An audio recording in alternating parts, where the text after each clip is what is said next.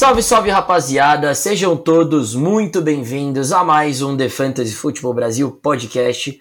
Meu nome é Pedro Palomares e estou sempre acompanhado do meu co-host favorito desse podcast, Murilo Gargano. Seja mais uma vez muito bem-vindo a mais um episódio do podcast. Salve, salve Pedrão, salve, salve galera. É isso, né? Mais um episódio aqui. Estamos chegando na semana 11 da NFL. Eu acho que a gente é, repetiu isso aí nos últimos episódios. É impressionante como passa rápido. A gente espera uma eternidade, né, para começar a temporada da NFL e passa tão rápido. Já estamos chegando aí na reta final, né? Acho que a maioria das ligas devem ter os playoffs ali começando na semana 15, né? Da semana 15, 16, 17.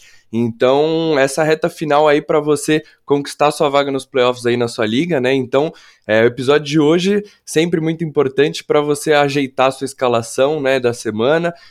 Escalar os jogadores tudo certinho para você mandar bem essa semana, conquistar mais uma vitória. E é isso, semana 11 com Denver Broncos e Los Angeles Rams né, de bye, então alguns desfalques, desfalques aí importantes. Pedrão aí, acho que vai ser a melhor semana dos Broncos aí no, nos últimos jogos, e do lado dos Rams, né, Cooper Cup de fora, Daryl Henderson, Matthew Stafford, então alguns desfalques importantes aí nessa semana. É verdade, e graças a Deus, como eu disse, semana de bye do Denver Broncos é semana de bye para minha saúde mental. Mas é verdade, Mo. Vamos lá então para mais uma semana de NFL que está começando, né? A gente está gravando esse episódio na quinta-feira. Hoje tem jogo, New England Patriots contra o time do Atlanta Falcons. Acho que vai ser um jogo bem legal, né? A reedição do Super Bowl em que o Tom Brady simplesmente virou um placar sensacional de 28 a 3. Tive o privilégio de assistir esse jogo com o Murilo, inclusive, num barzinho de São Paulo. É no isso, qual eu que sou emoções. um cara que não to...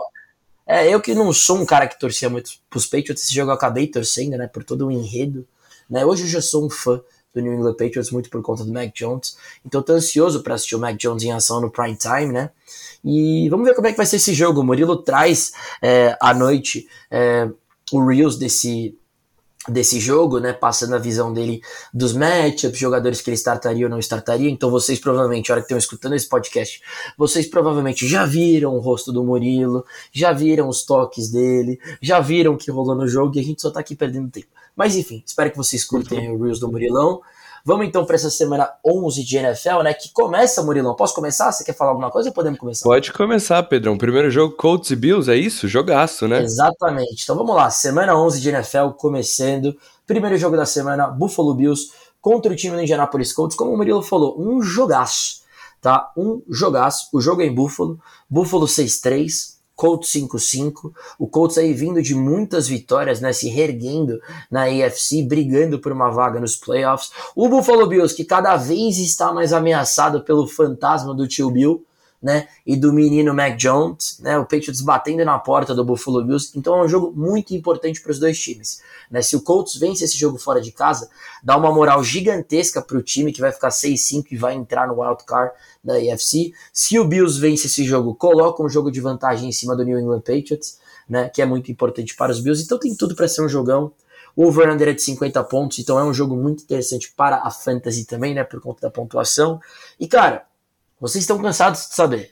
A defesa do Buffalo Bills é muito boa, tá? Quando a gente analisa em termos de pontos cedidos para a posição, é primeira em quase tudo. Né? É primeira contra o quarterback, ou seja, cede menos pontos para o quarterback no fantasy. É a primeira contra o running back, então, portanto, é a defesa que menos cede pontos para o running back no fantasy. E é a primeira contra o wide receiver. Logo, é a defesa que menos 7 pontos para o wide receiver no fantasy. Ah, então quer dizer que para o Tyrant 7 pontos? Também não, é a sexta que menos 7 pontos para o Tyrant. É só um pouquinho pior, e não é como se o Colts também tivesse um Tyrant dominante, tá? Então assim, do lado do Indianapolis Colts, como é que eu vejo, eu vejo esse jogo? É um jogo muito difícil, ainda mais em Buffalo. Eu já fui, eu posso falar isso, hein? Eu já fui até Buffalo, já assisti um jogo em Buffalo. Novembro, dezembro, é muito frio em Buffalo, muito frio mesmo o estádio fica hostil, o negócio fica pesado, os Bills são dominantes em casa, principalmente nessa época. Então, cara, é um jogo muito difícil para o Carson Wentz. Eu não startaria o Carson Wentz, acho que é muito difícil ele ter um bom jogo. Se ele realmente for bem essa semana, é uma semana que vai ser uma baita de uma semana de NFL para o Carson Wentz, tá? Fantasy, a Fantasy a gente tem que analisar o matchup. Tá? E o matchup diz nos números que é ruim e, e, o estádio, o environment, digamos assim, não vai ser legal. Tá? Então eu não gosto do Carson Wentz essa semana, não startaria o Carson Wentz. tá?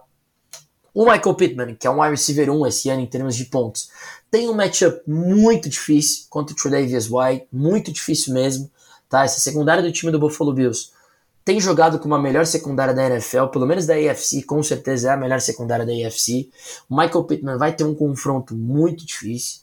Eu, como vocês sabem, gosto muito do talento do Michael Pittman nas minhas duas principais ligas redraft. Tenho o Michael Pittman. Numa delas, em que meu time é melhor, eu tô conseguindo deixar ele no banco e vou mantê-lo no banco, tá? Vejo o Michael Pittman como um wide receiver 3, tá? Mas assim, pô, Pedro, então você tá dizendo que o Michael Pittman tem que ficar no banco? Depende. Depende, tá? Eu nessa liga que eu tô jogando, eu tenho o AJ Dillon, que na minha opinião, com a lesão do Aaron Jones, se torna um RB1 para fantasy. Nessa liga que eu tô jogando, eu tenho o Devontae Smith, tem um matchup maravilhoso, né? Então eu consigo deixar o, o, Michael Pittman no banco. Mas em outra liga que eu jogo, que é justamente a liga do podcast, é uma liga de 14 times. Os times são extremamente escassos. Essa liga eu já vou ter que startar o Michael Pittman. Mas é o que eu acho. Eu acho que ele é um flex, o Michael Pittman, essa semana, porque é um matchup muito difícil. E para fechar, o único cara que eu startaria com um pouquinho, de mais um pouquinho mais confiança é o Jonathan Taylor. Tá? Porque assim, é o melhor jogador do Indianapolis Colts. É um dos melhores running backs da NFL. Então, se o Colts tentar ganhar esse jogo, vai ser pelas trincheiras, vai ser correndo com a bola no frio de Buffalo, né, confiando realmente num Buffalo, que é o, o Jonathan Taylor.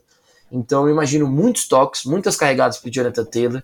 Vejo ele ainda como uma opção de low RB1, tá? Teria ele ranqueado ali como meu running back 9 na semana, tá? Então eu startaria o Jonathan Taylor, mas tenho minhas ressalvas tanto ao Michael Pittman quanto ao Carson Wentz. Sua opinião do Indianapolis Colts e já pode falar sobre o time dos Bills, que aí tem um matchup um pouquinho mais fácil.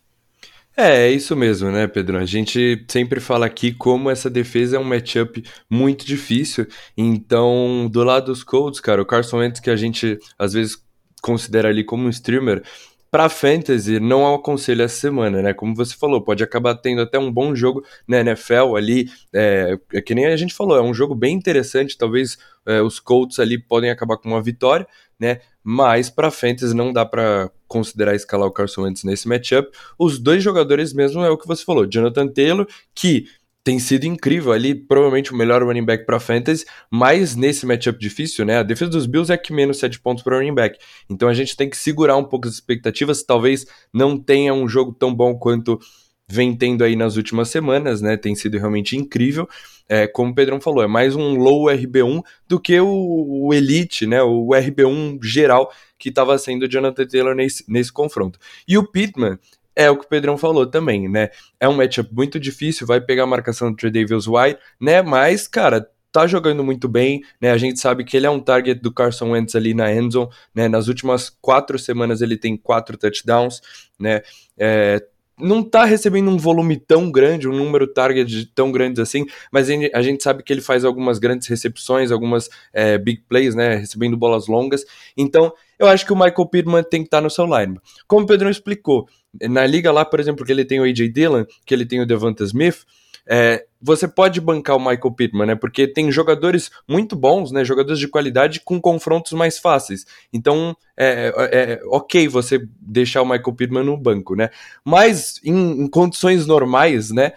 É, o Michael Pittman é seu wide receiver 2, seu wide receiver 3. Então, assim, você provavelmente não vai ter uma opção melhor no banco, então ele tem que estar no seu lineup essa semana. Boa, Mu, exatamente. Então vamos dar uma analisada agora no time do Buffalo Bills, né? É, vamos falar um pouquinho sobre o matchup em si. Né? Essa defesa de Indianapolis Colts é a segunda que menos 7 pontos para o running back.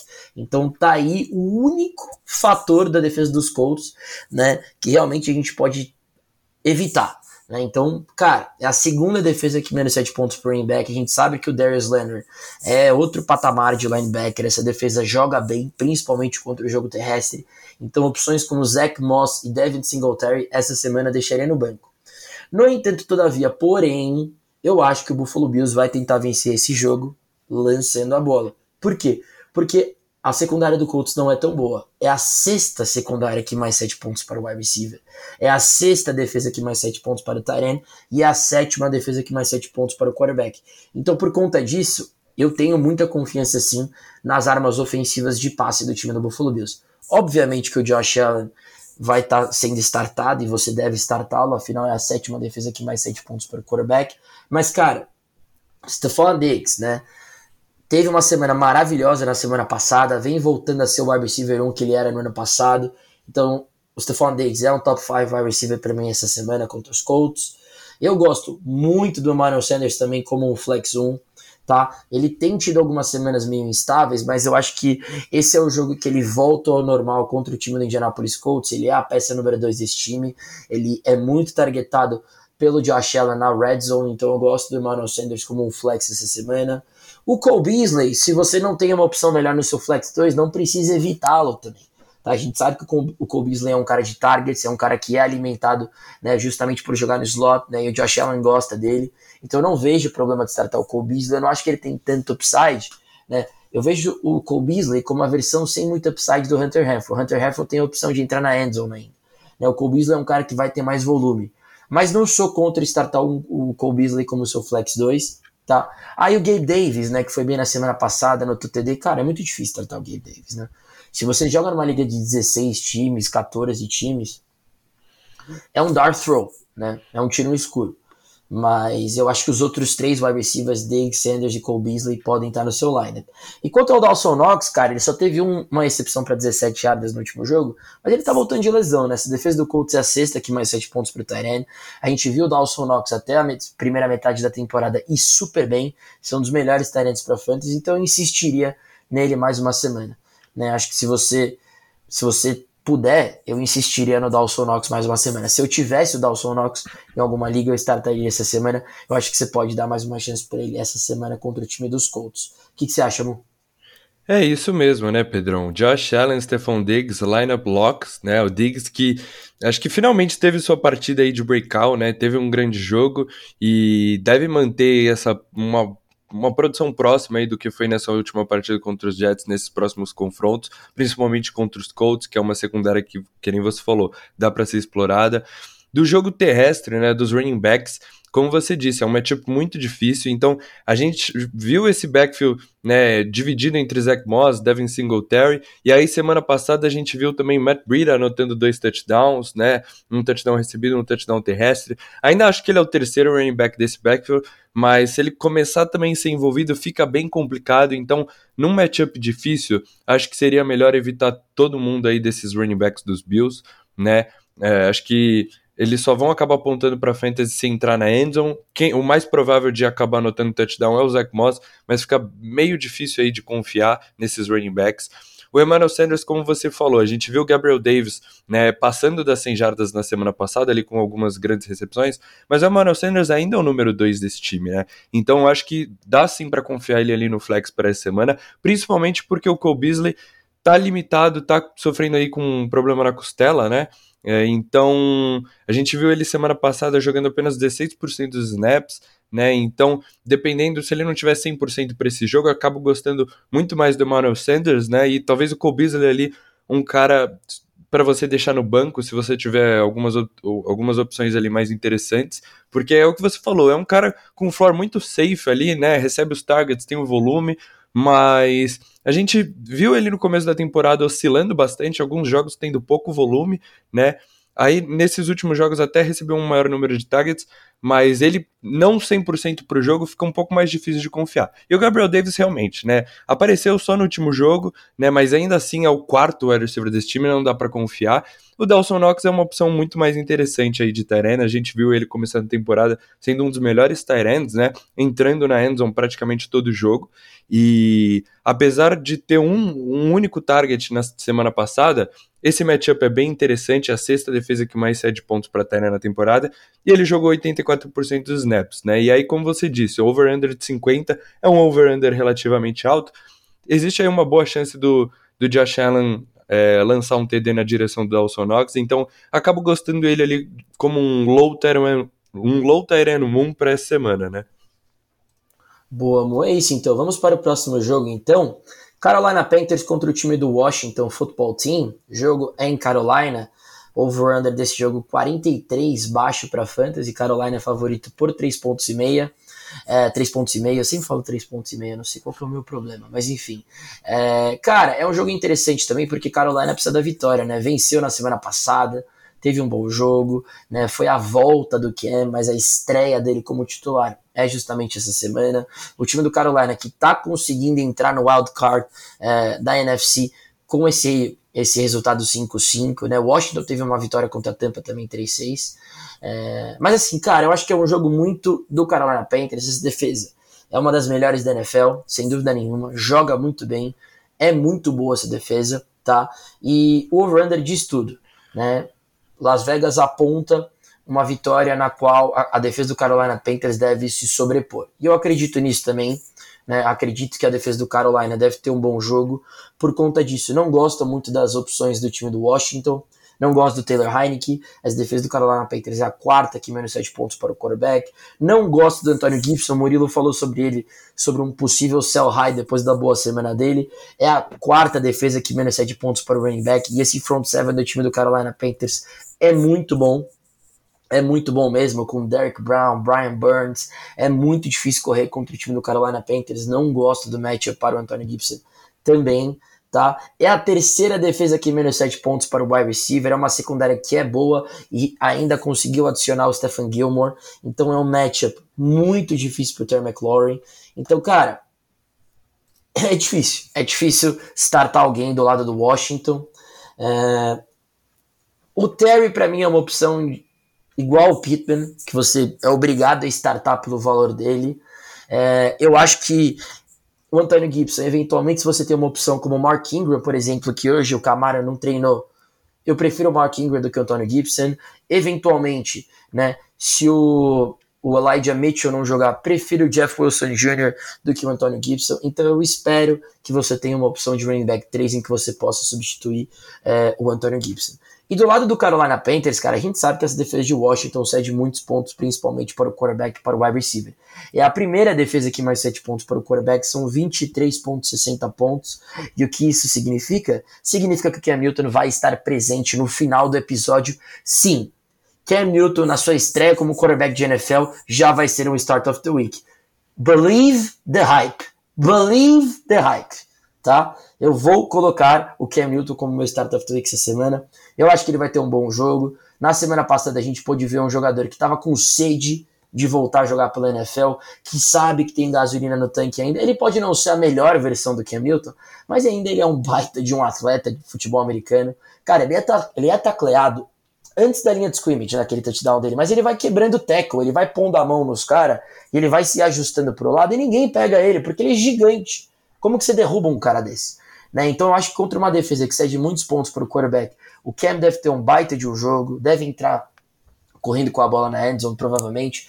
É a segunda defesa que mais cede pontos para o wide receiver, são 42,17 pontos cedidos para o wide receiver. Então o DJ Moore, que vem sendo aí mais um wide receiver 3 é, a segunda metade da temporada, eu acho que ele deve ter uma boa semana. Essa defesa do time do Washington cedeu performance de top 12 wide receivers nas últimas, é, das últimas cinco semanas. O time do Washington Football Team cedeu performance de top 12 wide receivers né, nas últimas três semanas, tá? Então, assim, cara, é uma defesa que cede números de wide receiver 1 se você eventualmente tem um jogador aí que pode se destacar. Então é a semana de bounce back quick do DJ Moore. Vamos ver se o Cam Newton vai abastecê-lo, vamos ver se ele realmente vai ser o número 1 do, do, do Cam Newton, mas é uma semana que se você tem o DJ Moore, você precisa startar ele com confiança como wide receiver 2.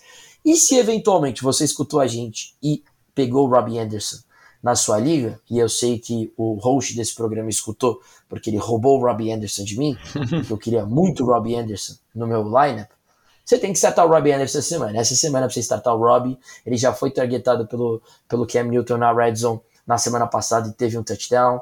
O Robbie Anderson, ele é um bom jogador, né? É por isso que ele foi bem ano passado, é por isso que ele recebeu uma extensão de dois anos do Carolina Panthers. O problema é que o Sam era muito ruim, tá? Isso prejudicava, prejudicava o Robbie. Se vocês é, assistiram, é que a gente a gente não tá mais compartilhando tanto esses vídeos. Inclusive, a gente precisa até voltar a compartilhar.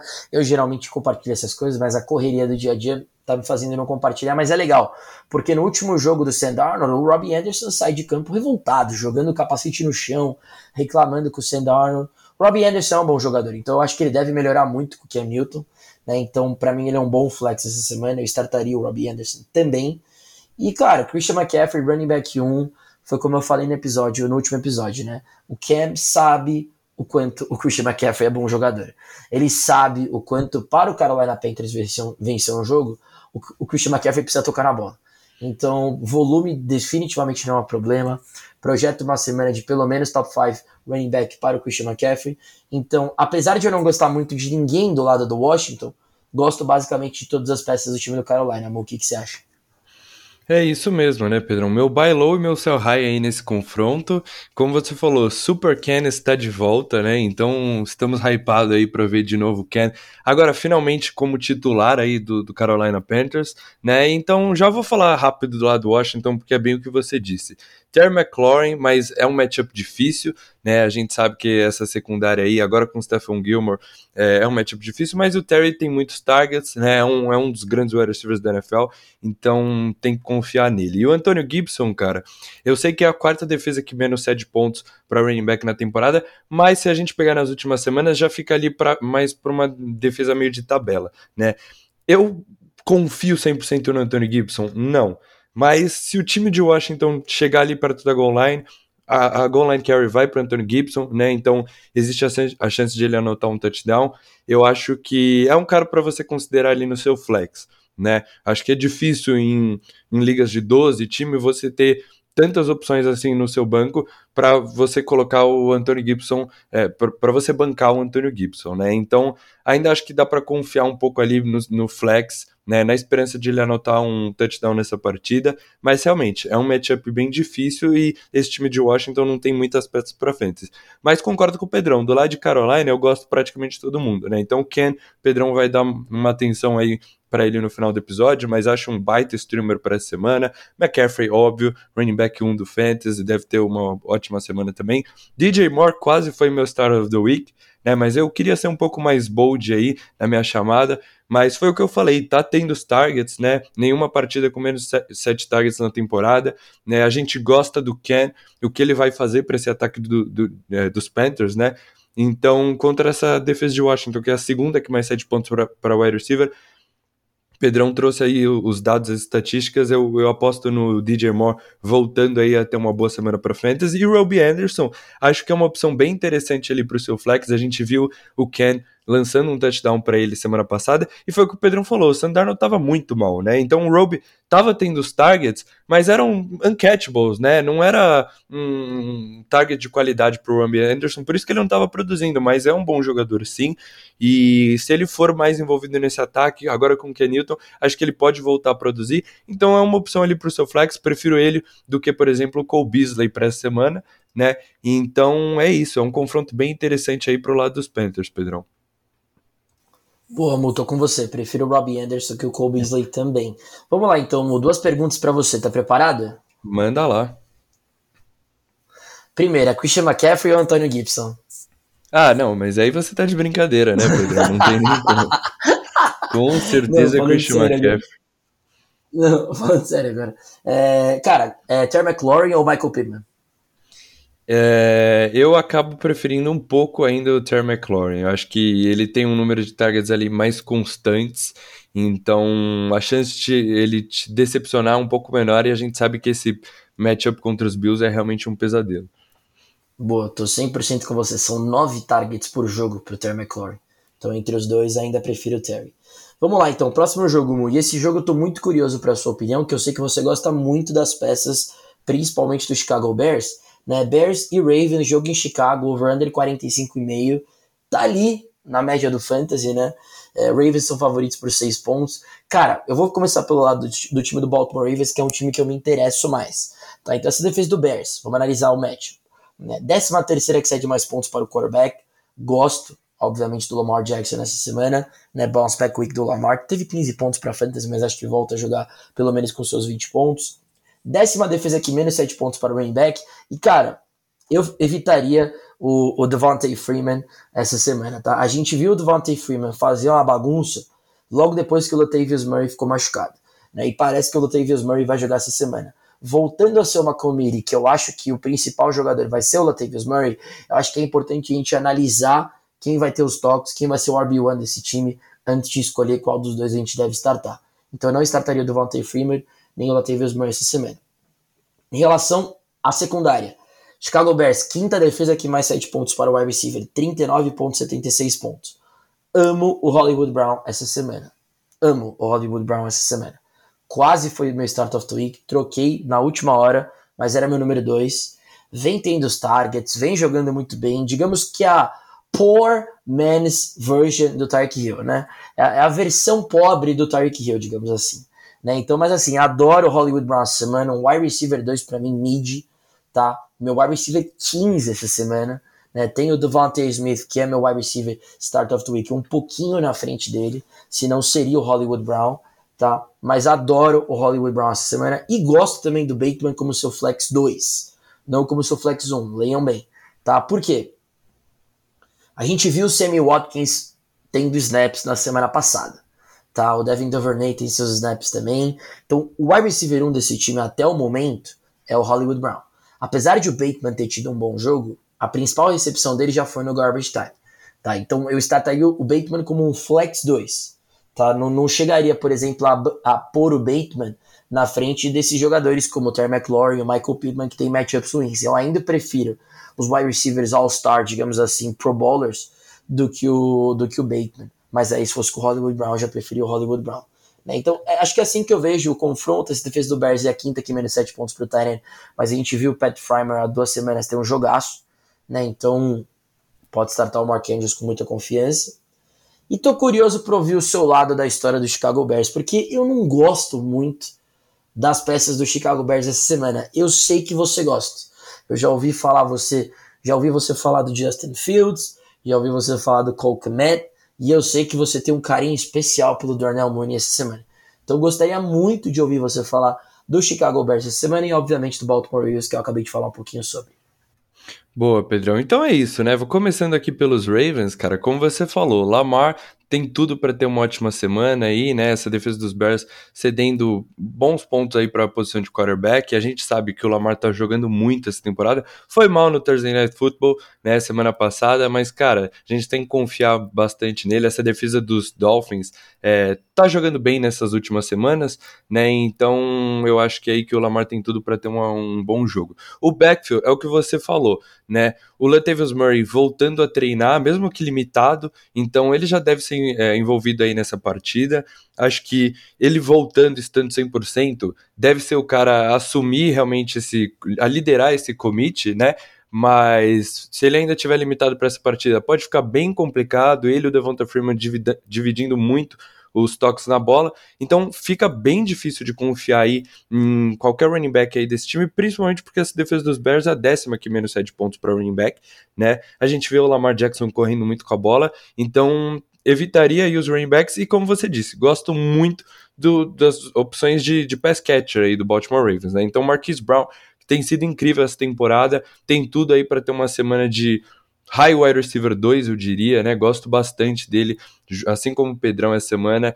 É, esse matchup do, contra os Bears, que nem o Pedrão falou, é muito favorável. O Rashad Bateman, é o que o Pedro disse, ele ainda não tá tendo tanto volume assim. A gente vê ele nessas quatro partidas que ele voltou de lesão, jogando aproximadamente 60% dos snaps, né? Isso também porque o time dos Ravens, lógico, usa bastante informação com o Tyrene, né? Corre bastante com a bola. Então, ele ainda não tá tendo tanto volume assim. Seis targets em todas as partidas desde que jogou, né? Mas que nem o Pedrão falou, contra Miami foi mais no garbage time, antes ali do, da última posse de bola dos Ravens, praticamente não tinha feito nada na partida, né? Então, assim, gosto como um cara ali pro flex, né? Acho que é um cara que tem um futuro interessante aí na NFL. Se você pegou ele, se tiver, tava disponível na waiver, se você pegou ele, acho que é um cara que talvez ali mais pro final da temporada a gente pode confiar bastante nele para toda semana estar tá ali no nosso flex, né? Mostra muito. É... Mostra ser um cara promissor aí, né? Para fantasy, pro, pro time do Baltimore Ravens. Mas o Marquise Brown tá sendo realmente o target de, número um aí do Lamar. Se a gente pegar nas últimas três semanas, 14, 12, 13 targets, então tá recebendo um volume muito grande, né? E a gente sabe que o Mark Andrews é muito envolvido nesse ataque também, e apesar desse matchup contra os Bears aí não ser um dos melhores, né? A quinta defesa que menos 7 pontos para Teré, o Mark Andrews a gente sabe que é um cara que vai anotar TD, né? É um target muito confiável do Lamar, então é, tem que estar no seu lineup com certeza aí. Mas é isso. Gosto bastante do Marquise Brown, do Lamar Jackson, do Mark Andrews e o Rashad Bateman ali como uma opção interessante para o flex.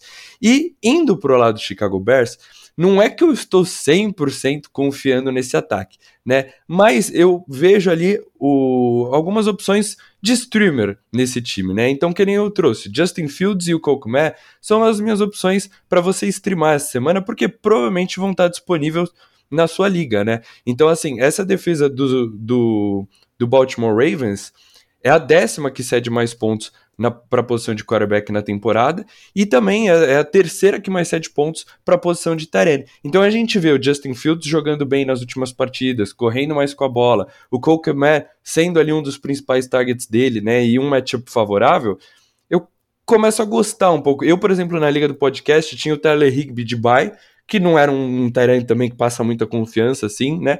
E precisava desesperado pegar um Tyrene para jogar essa semana é uma liga de 14 times, então as opções eram bem escassas e eu consegui pegar um Cokeman ali que, assim, tô apostando nele manda, mandar pelo menos bem ali a semana. Lógico, não é um Tyrant 1, né? Prefiro um, um Pat né? Um, sei lá, um Dallas Goddard, essas opções mais confiáveis. Mas eu acho que seria uma aposta interessante para essa semana.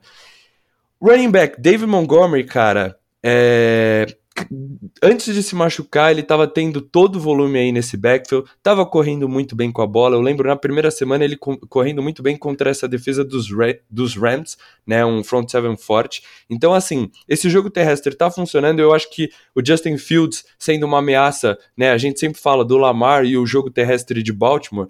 Eu acho que isso acaba ajudando também um pouco o Dave Montgomery. Essa defesa dos Ravens é a 12 que mais cede pontos para running back, se eu não me engano. Então, assim, é um matchup relativamente ok. E com David Montgomery tendo a maioria dos toques na bola, e a gente viu ele na semana 9, né? Voltando de lesão. Jogando 85% dos snaps, então eu acho que dá pra gente confiar bastante no Montgomery ali como um RB2. E quanto aos wide receivers, eu vou acabar falando do Darnell Mooney ali no final do episódio. Mas não é um cara que, assim, é, é uma chamada bold para Star of the Week na posição de wide receiver, né? Mas eu vou dar todos os motivos aqui e falar por que, que a gente pode. Eu sei que é difícil de confiar nesses recebedores do Chicago Bears, é um ataque aéreo fraco, né? O pior da NFL, mas eu consigo apostar no Darnell Mooney nessa semana. Essa secundária dos Ravens tá tendo alguns problemas, né? E a gente viu semana passada o Miami Dolphins com algumas big plays, então acho que essa semana pode, você pode escalar o Darnell Mooney no seu lineup.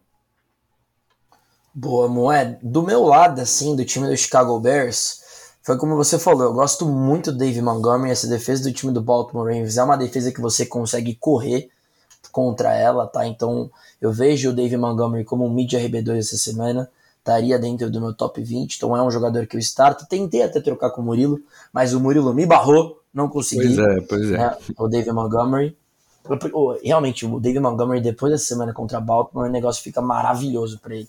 Mas, cara, e eu gosto do Darnell Mooney também como um flex 2. Né? Se você me perguntar, ah, Darnell Mooney ou Rashawn Bateman? Darnell Mooney, tá? Mas vejo ele como mais um flex 2. E ainda mais agora com o Murilo fazendo um statement de start of the week pro Mooney, aí que eu startaria realmente ele no meu flex. Mas Allen Robinson, Justin Fields e Cole Kmet são caras que eu deixaria no banco por não ter tanta confiança no Fields. Se eu tivesse mais confiança no Fields, eu, eu com certeza confiaria mais nesses jogadores, mas do lado do Bears eu confio mais no Montgomery e no Darnell Mooney.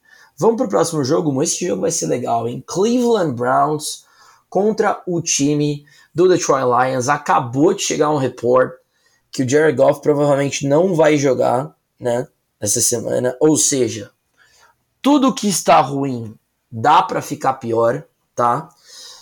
Esse time do Lions não anota 20 pontos desde a semana 2. O TJ Hawkinson não tem um touchdown desde a semana 2 e ainda eles tiram o Jared Goff e vai entrar um jogador que eu não faço a menor ideia qual que é o nome. Murilo, se você quiser confirmar quem é o quarterback reserva do time.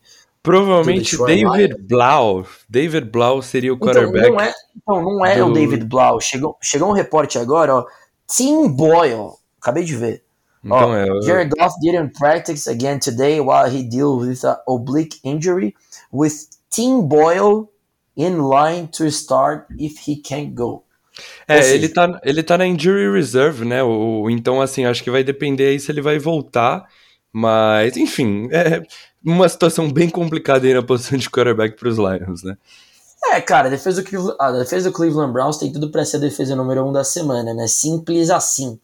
Né? O over-under é de 44, o Browns são favoritos por 10 pontos, né? Mas eu não gosto muito das peças do Detroit Lions, é aquela mesma história, né? TJ Hawkins, porque ele tem muito volume, é um baita de um tight end, mas, cara, cada vez mais começa a ter algumas ressalvas contra o Hawkins, eu acho que ele não tá ali mais no tier de, de cara, de Kelsey, Kittle, Waller, é, Andrews e Pitts, não acho.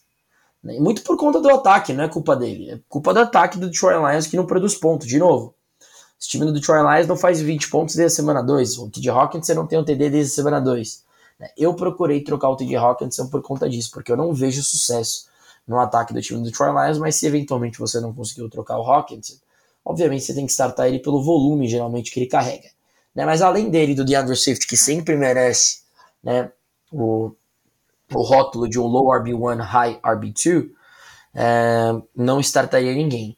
Do lado do time do Cleveland Browns, cara, aí eu já me interesso um pouquinho mais. Né? Obviamente, para mim, o melhor start né, do Cleveland Browns é a defesa, é a defesa do Cleveland Browns, mas assim, é, essa defesa do time do Detroit Lions, é, cara, ah, tem, um, tem uma coisa que eu gostaria de chamar a atenção também. Na semana passada, o Hunter Henry teve dois touchdowns contra o Cleveland Browns.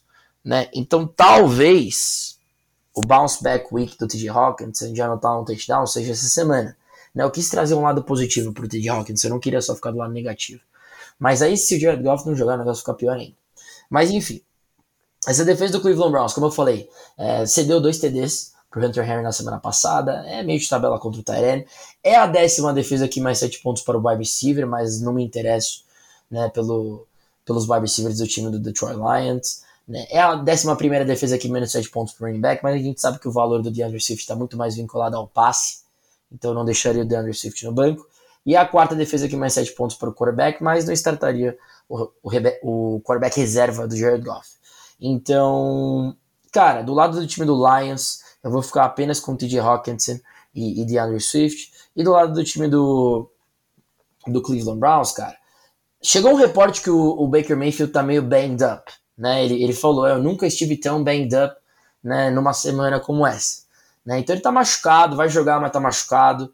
Acredito que não deve forçar muito o braço, né? Acho que esse time vai contar mais contra a corrida, essa defesa do Detroit Lions, a quarta defesa aqui, mais sete pontos para o running back, né? Então o Nick Chubb ainda tá na lista do Covid, né? Se ele sair, é um baita de um start. Se ele não sair, o Dearness Johnson pode receber o rótulo aí de start of é, Start of the Week meu, do Murilo, porque ele deve ter uma excelente semana, o de Ernest Johnson, uma semana de RB1, na minha opinião.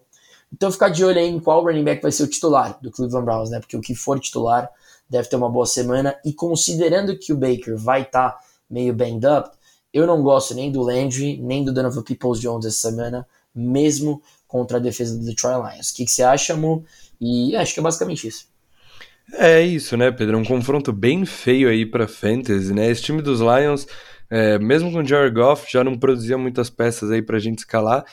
Sem o Jared fica bem, assim, DeAndre Swift, né? A gente tem que startar ele, tem sido um dos ótimos running backs. Como você falou, é um matchup difícil aí para os running backs, né? Décima primeira defesa aqui, menos 7 pontos, mas a gente sabe o volume que ele tem, né? Semana passada, 93% dos snaps, então a gente tem que startar o DeAndre Swift ali, dá para startar como um high running back 2 nesse matchup. E o TJ Hawkinson, como você falou, tem decepcionado um pouco aí nessas últimas semanas. Eu acho que ele é um cara muito mais interessante em ligas é, half, half PPR, né? Principalmente full PPR, por causa do volume que ele tem, né?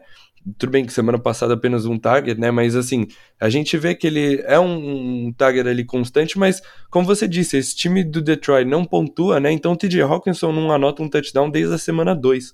Então, como você falou, acaba ali mais pro tier de talvez Pat Frymouth, é, Hunter Henry, né? Do que de, de Kyle Pitts, de Mark Andrews, de Kittle, Darren Waller.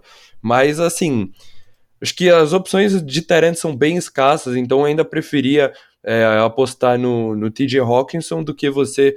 É, por exemplo, meu, meu streamer na posição que é o Colkman, né, ou alguns outros Tyrants que realmente são tiros no escuro, praticamente, né, depois do Tyrant 12 é uma aposta, né, torcer para o seu Tyrant entrar na endzone. Então, acabo gostando aí apenas dessas duas peças de Detroit, mas segurando bastante as expectativas para o TJ Hawkinson, com o Jared Goff de fora. E do lado dos Browns é o que você falou, essa defesa tem tudo para ter uma ótima semana para Fantasy, né? Pontuou bastante. E o destaque vai para o jogo terrestre desse time do Cleveland Browns, né? Óbvio, essa defesa dos Lions cedendo muitos pontos para running back. O Nick Chubb tem tudo para jogar nessa partida, então seria aí uma semana de running back de elite. Como o Pedrão falou, se o Nick Chubb ficar de fora, Dennis Johnson, que mandou muito bem semana passada, né? É, deve ter aí uma outra boa semana. Eventualmente, até com o Nick Chubb jogando, né? Dependendo se você jogar numa liga ali, talvez de 14 times, por, por ser um matchup bem interessante, o Darius Johnson pode ser uma opção ali para você considerar, talvez como seu segundo flex, né? Mas assim, em ligas mais deep, né? A gente sabe que o Karen Hunt deve voltar aí só na semana que vem, né? Ainda não joga essa semana. Então, mesmo com o Nick Chubb jogando, Dennis Johnson pode ter uma role nesse ataque, mas confia, confiaria nele mais em ligas de 14, 16 times mesmo, né? E como você falou, o Baker Mayfield tá meio baleado aí, não, não tá jogando muito bem, né? Deve ser um jogo muito mais para a defesa do Cleveland Browns e para o Nick Chubb, para o jogo terrestre. Então fica bem difícil aí de confiar no Jarvis Landry, no Donovan Peoples-Jones. Tem decepcionado nas últimas semanas, né? O Landry nas duas últimas semanas, apenas 5 targets, né? Não passou de 26 jardas, então assim, fica difícil de confiar. O Peoples Jones, é o que eu falei, é um cara que em uma big play, ele pode né, fazer um touchdown ali de 50, 60 jardas e ganhar sua semana no Fantasy. Mas é um cara muito bom ao Bush, então fica bem difícil aí de confiar. Então, realmente, prefiro apenas e o Nick Chubb, talvez o Dearness Johnson numa liga muito, muito deep de 14, 16 times ali para você confiar. É um matchup bem feio para Fantasy. Boa, amor, concordo 100% com você. Vamos então para o próximo matchup, né? Philadelphia, Philadelphia não, desculpa. É, Jacksonville Jaguars contra o time do 49ers, né? Do São Francisco 49ers. Jogo em Jacksonville, né? Os 49ers são favoritos por 6 pontos e meio. O over-under desse jogo, deixa eu confirmar aqui qual é que é que eu o perdi, 45,5, não é muito legal para fantasy não, viu? Mas acho que é muito por conta que é, depois da grande atuação na defesa dos 49ers, né, o Las Vegas está contando com mais uma grande atuação é, da defesa. Então, cara, vamos lá. É, defesa dos 49ers. Sexta defesa aqui mais 7 pontos para o quarterback, né? Meio de tabela contra o running back. Décima aqui menos 7 pontos para o wide receiver. Nona aqui menos 7 pontos para o Tyrant. Não streamaria o Trevor Lawrence essa semana. Acho que é um confronto muito difícil contra um time que está vindo no caminho certo e se achando. Né? Gosto bastante do 49ers aonde ele está nesse momento, então evitaria o Trevor Lawrence. O James Robinson, startaria ele como um high RB2, tá? É uma defesa meio de tabela do 49ers, então, portanto, você não pode bancar um dos melhores running backs da NFL, na minha opinião, no James Robinson, mas eu acho que ele é mais um RB2, tá? Wide receiver, estou fora, estou fora, não caia mais nessa. Né, Jacksonville Jaguars, acho que o mundo deve concordar comigo. E Tyren, eu gosto do Dan Arnold por conta dos targets. É difícil a gente encontrar um Tyren para fantasy que tenha um volume que o Dan Arnold tá tendo. Então, por mais que seja um matchup difícil, eu start o Dan Arnold essa semana no meu lineup. Se eu não tiver um desses Tyrants que a gente tá comentando que tem um matchup legal, né? Se, se for só a única opção, não tem problema startar o Dan Arnold. Lá do 49ers, cara, já gosto bastante. Nona defesa aqui, mais 7 pontos para o wide receiver. Debo Samuel, para mim, meu wide receiver 4 na semana. Gosto muito do Debo. Vejo o Brandon Ayuk como uma baita opção de flex 2. Prefiro o Brandon Ayuk do que nomes como Rashad Bateman, Cole Beasley, Darnell Mooney. Tá? Gosto mais do, do Brandon Ayuk essa semana. Acho que ele vai ter uma boa semana. Um, Tyren, a gente viu o George Kittle jogar muito na semana passada. O Kittle voltou de lesão 100%. Décima primeira, décima primeira defesa que mais 7 pontos para o Tyren. Kittle tem que estar no seu line, é possivelmente como o Tyren 2 do Fantasy, só atrás do Kelsey. E cara, running back. Essa defesa do Jacksonville é meio de tabela contra o running back. A gente sabe que essa defesa sofre contra o running back. Possivelmente com o Elijah Mitchell baleado, gosto muito do start do Jeff Wilson Jr. Startaria o Jeff Wilson Jr. no lugar de alguns running backs que têm matchups difíceis, né? como por exemplo o Antonio Gibson. Comentei no episódio de terça-feira, quando foi dada a oportunidade para o Jeff Wilson Jr., ele foi muito bem. Eventualmente, se o Elijah Mitchell não conseguir jogar essa semana, confio no, no, no Jeff Wilson Jr. como uma opção ali de low RB2 com muito upside. E cara, não acredito no que eu vou falar, mas eu confio no Jimmy G. Tá? Jogou muito bem contra o time é, dos Rams, foi bem também há duas semanas atrás. Vejo o Jimmy G como uma, uma, opção de streamer aí, se você não tem uma opção melhor aí, que a gente vai, tipo, se você não conseguiu pegar o Mac Jones na, na, na Wave, eu gosto Jimmy G para esse final de semana. Sua opinião do jogo, Mo? É, é isso. Concordo aí praticamente com tudo. Só no Jimmy Garoppolo que ainda não, não sinto tanta confiança em extremar ele, né? Por exemplo, é, o Mac Jones provavelmente está disponível na sua liga e, enfim, acho que seria uma opção muito melhor, que o jogo já aconteceu, né? Mas, enfim, devem ter outras opções aí, talvez mais interessantes que o Jimmy Garoppolo. Acho que ele é uma opção mais para ligas de superflex, dois quarterbacks. Mas de resto, Pedrão, tô com você, né? Eu acho que o Elijah Mitchell, cara, ele não tá treinando, então é, deve ser uma game time decision, mas eu apostaria ele não indo para o jogo, principalmente num matchup contra os Jaguars. O time deve poupar aí o running back, que tem recebido aí muitos toques na bola nas últimas semanas. Então eu acabo gostando de Jeff Wilson, né? O, o running back que for startar para esse jogo contra os 49ers, acho que é um bom estar aí, que nem você falou, confiaria mais do que no Anthony Gibson, confiaria, confiaria mais do que, por exemplo, sei lá, um Zach Moss, né? Então seria um matchup ali de meio de tabela interessante para o running back dos Niners. Wide receiver Debo Samuel, incrível, como o Pedrão falou, um high wide receiver 1 para essa semana, né? Tem tudo para ter uma boa um, um, bom jogo aí contra esse matchup do Jacksonville Jaguars. Brandon Ayuk também acaba sendo um, um flex interessante, né? A nona defesa que mais cede pontos para o wide receiver na temporada. E assim, não produziu semana passada o Brandon Ayuk, né? apenas quatro targets, mas jogou 90% dos snaps, então estava em campo. A gente sabe do talento dele. Eu acho que daria para confiar. Prefiro ele do que, por exemplo, é, Cole Beasley, do que o Rashad Bateman nesse matchup. E o George Kittle, o Pedrão falou, é um matchup não tão fácil assim para a posição de Teren, né? Essa defesa dos Jaguars. Ah, não, confundi aqui. Essa defesa dos Jaguars é, é a décima primeira que mais cede pontos para Teren, então o George Kittle voando tem tudo para ter uma boa semana também. E do lado dos Jaguars, cara, como você disse, é um matchup favorável essa defesa dos 49ers contra o quarterback, mas não dá para confiar, né, cara? Não dá para confiar no Trevor Lawrence, muito mal aí nas duas últimas semanas, né? Então, evitaria os wide receivers também. Eu tentei fazer ali uma aposta no Marvin Jones, né, mas duas recepções só semana passada, realmente não dá para confiar. Ah, Josh Jamal Agnew, que pontuou semana passada, cara, foi um touchdown ali terrestre, né? Foi uma big play. Ele tá tendo uma boas semanas ali, mas eu não, não, consigo confiar em nenhum recebedor aí desse time dos Jaguars, tirando o Dan Arnold, né? Ele que tá tendo os targets na posição de Tyrant, que a gente não tem muitas opções, eu acho que ele sim é uma opção ali, é, nem mais de streamer, né? Acho que é uma opção de high Tyrant 2 ali interessante, né? Então confiaria no Dan Arnold nessa semana, mesmo enfrentando a nona defesa que menos 7 pontos para Tyrant, e como o Pedrão disse, James Robinson um dos melhores running backs para fantasy, enfrentando aí as defesas dos Niners, meio de tabela. James Robinson tem que estar tá no seu lineup, muito volume, correndo bem com a bola, tem os targets, entra na endzone quase todo jogo, então com certeza ele é a peça aí confiável aí desse time dos Jaguars.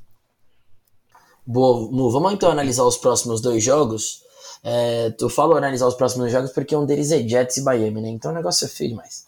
Então, vamos analisar aqui Packers e Vikings, e aí depois eu já vou falar sobre Dolphins e Jets, aí sem gata nos dois episódios, no, nos dois episódios, não, nos dois confrontos, pra gente passar logo de Dolphins e Jets, passar essa essa náusea, esse enjoo que vai ser falar de, de Dolphins e Jets com o Joe Flacco jogando, né? Mas enfim, Vikings e Packers, um jogaço para Fantasy, um jogaço para NFL. Foi como eu falei, o Packers hoje lidera a NFC, tem a bye, O time do Minnesota Vikings vem jogando bem, jogou bem contra o Baltimore Ravens, jogou bem contra o Los Angeles Chargers, vai enfrentar um Green Bay Packers embalado, mas o Green Bay Packers é um dos melhores times da NFL, né? E se não bastasse ter o Aaron Rodgers e o Devontae Adams, tem agora uma baita de uma defesa que está jogando cada vez melhor, né? Defesa do Packers é a quinta que menos 7 pontos para o wide receiver, nona que cede menos pontos para o running back, tá? Vamos analisar um pouquinho do lado dos Vikings. Justin Jefferson não é um bom matchup, tá? Isso significa que eu bancaria o Justin Jefferson? Não, porque ele é um dos melhores wide receivers da NFL top 5, na minha opinião. Tá? Então vejo o JJ como um low wide receiver 1 porque não é o melhor matchup para ele. Adam Thielen, flex na minha opinião. High wide receiver 3, não acho que é um dos melhores matchups, como o Murilo sempre bate na tecla. Se ele não entra na endzone, é um jogo difícil pro Thielen. Então disposto, tô, tô disposto a rotular, rotulá-lo como um flex. AJ Dillon, tá? AJ Dillon. Não, desculpa, eu tô do lado ainda do, dos times dos Vikings. Dalvin Cook, tá? Nona defesa que menos 7 pontos para o running back. Você tem que startar o Dalvin Cook como um RB1. Se você não puder startar o Dalvin Cook é porque você tem algum problema. Né? Independente do matchup, você tem que startar o Dalvin Cook. Não ranquearia ele como um top 5 essa semana, mas seria. Olhando, é que eu não, não, não ranqueei do 6 ao 8, mas ele estaria nesse intervalo. Do, né, o meu running back 9 é o Joe Mixon, Dalvin Cook provavelmente seria o número 8, então tem que estar no seu line.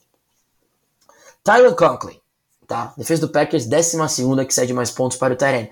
Eu não tô com uma expectativa positiva quanto ao Tyler Conklin. A gente viu o Kirk Cousins targetar muito ele na red zone, teve dois TDs na semana passada, né? Mas o Chargers é uma defesa que cede muitos pontos para o Tyrene, né? Não vejo o Conklin teve uma, tendo uma boa semana contra os Packers, né? Um, acho que a defesa do Packers está num, num, ritmo que não vai permitir né, que o Conklin tenha dois TDs como ele teve na semana passada, e foi por isso que ele fez 14 pontos, senão ele teria ido super mal. Tá? Então eu não gosto do Conklin na minha opinião, seria Dalvin Cook, JJ, é, Adam Thielen e Kirk Cousins só em Superflex. Né? Prefiro streamar um cara com bom matchup do que o Kirk Cousins que enfrenta uma baita defesa do Packers. E do lado do Green Bay Packers, como sempre são poucos jogadores, start os três com muita confiança. Defesa do, do Vikings, sétima defesa que mais sete pontos para o wide receiver, então gosto muito do Devontae Adams, meu wide receiver número 2 da semana, só fica atrás do nosso queridíssimo Tark Hill.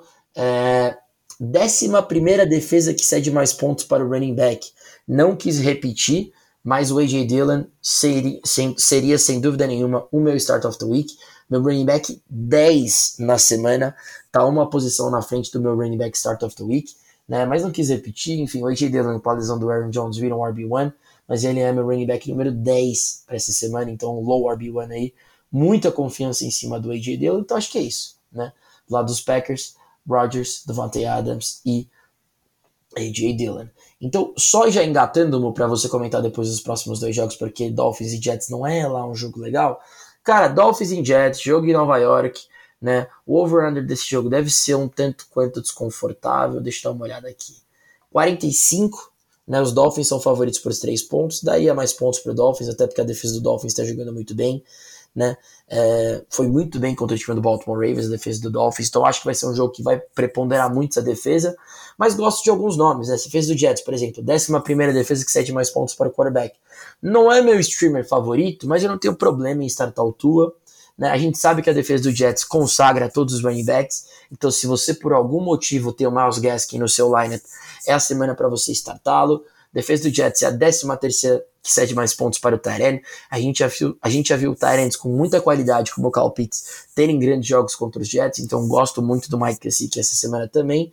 E é uma defesa meio de tabela contra o wide receiver. Com o Tua sendo titular, gosto muito do Jalen Waddle. O Tua procura muito Jalen Waddle no jogo.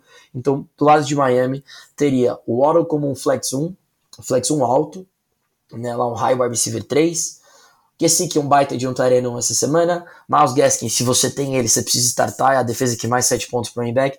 E o Tua aí é uma opção de streamer. Do lado dos Jets, essa defesa do Dolphins também não é aquela beleza. Foi bem contra o, o Baltimore Ravens, mas ainda é a terceira defesa que cede mais pontos para o wide receiver. Por conta disso, Elijah Moore e Corey Davis, eu vejo motivos para você startá-los. Corey Davis como um flex 1, Elijah Moore como um flex 2. Ah, Pedro, mesmo com o Joe Flacco, mesmo com o Joe Flacco, a defesa do Miami sofre para defender o wide receiver, tem sofrido a temporada inteira, não teria problema em colocar o Elijah Moore no meu flex. Acho ele até uma ótima opção de flex 2, o Elijah Moore, e gosto bastante também do, do Corey Davis como meu flex 1. Cara, o Michael Carter para mim é só um RB3, né? Por mais que a defesa do Dolphins já cedeu muitos pontos para o running back, melhorou bastante. A gente viu isso no último jogo contra o Baltimore Ravens. Então vejo o Michael Carter aí mais como uma opção de, de running back 3, tá? Não acho que o Joe Flacco é o cara que faz mais dump-offs, né? O Mike White era quem fazia isso, então acho que perde um pouco o valor em cima do Michael Carter. E acho que é basicamente isso. Acho que é basicamente isso desses dois confrontos. Você já pode engatar nesses quatro jogos, nesses dois jogos, analisando esses quatro times, que aí depois a gente entra em Philadelphia e Saints. Boa, Pedrão, é isso, né? Então vou concordo praticamente tu, com tudo que você falou aí. É, vou tentar falar rapidinho aqui, porque senão a gente vai bater um recorde novamente de maior programa aí, maior podcast do canal. Daqui a pouco nossos episódios vão estar do tamanho de Senhor dos Anéis aqui, né? É, a gente, a gente gosta de resenhar, não tem a como. Gente a gente adora, a gente adora. Quem dera Mas... as outras coisas que a gente fizesse na vida passasse tão rápido o tempo como passa a gravar um podcast de futebol americano. Pois é, pois é. Mas vamos lá então. Começando aí pelo jogão interessante entre Packers e Vikings, né? É o que você falou, do lado dos Packers. É um matchup meio de tabela ali pro Aaron Rodgers, tem que estar tá no seu lineup.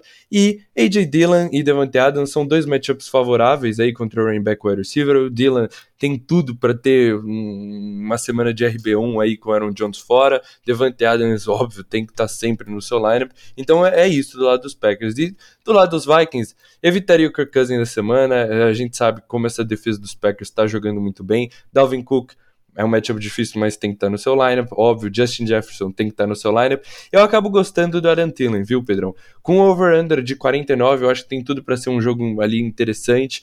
E ele tá tendo os targets nas últimas semanas, né? Eu sei que talvez ele não, não tem um número de jardas que, por exemplo, o Justin Jefferson tem, óbvio, é o receiver do time, né? Mas ele tá recebendo os targets com over-under alto, eu acho que existe aí uma chance de ele anotar um touchdown, né? Então, acho que você pode escalar o Aaron Thielen no seu flex. E o Tyler Conklin é o que você falou. Não confio muito, né? Ele precisa realmente desse touchdown para apontar. Então acabo preferindo, por exemplo, o Dan Arnold, né? O Kokemé, do que o Tyler Conklin essa semana.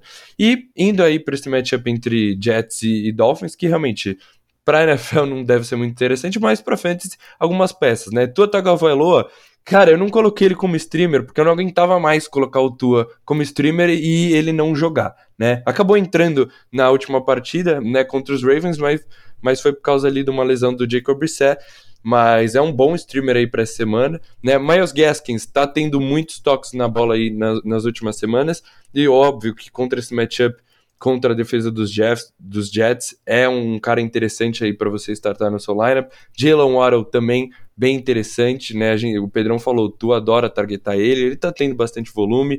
O Will Fuller ainda não volta para essa partida, então acabo gostando do Waddle e do Gesick, que vai ser meu Star of the Week, vou falar dele no finalzinho do episódio. Do lado dos Jets, Joe Flacco startando, eu acho que o Michael Carter é...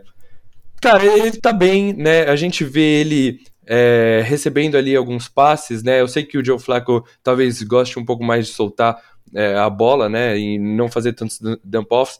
Nas últimas quatro semanas, essa defesa dos Dolphins é a que menos cede pontos para running back. Mas eu ainda confiaria ali no Michael Carter para startar ele no meu flex, né? Tá jogando bem nas últimas semanas, tá pontuando. E concordo com o Pedrão. Corey Davis e Elijah Moore são boas opções. A gente viu o Corey Davis voltando semana passada, sendo bastante acionado, né? Quase bateu a marca de 100 jardas, mesmo contra a defesa dos Bills, né? Um matchup difícil. A gente sabe que é o wide receiver um desse time. E o Elijah Moore, que tem pontuado, né? Anotou um touchdown semana passada, ainda tá pouco tempo em campo, né? Jogando ali 50% a 60% dos snaps, mas a gente sabe do talento dele, então é uma secundária para se explorar essa dos Dolphins. Acabo gostando aí dos dois wide receivers do New York Jets, Pedrão.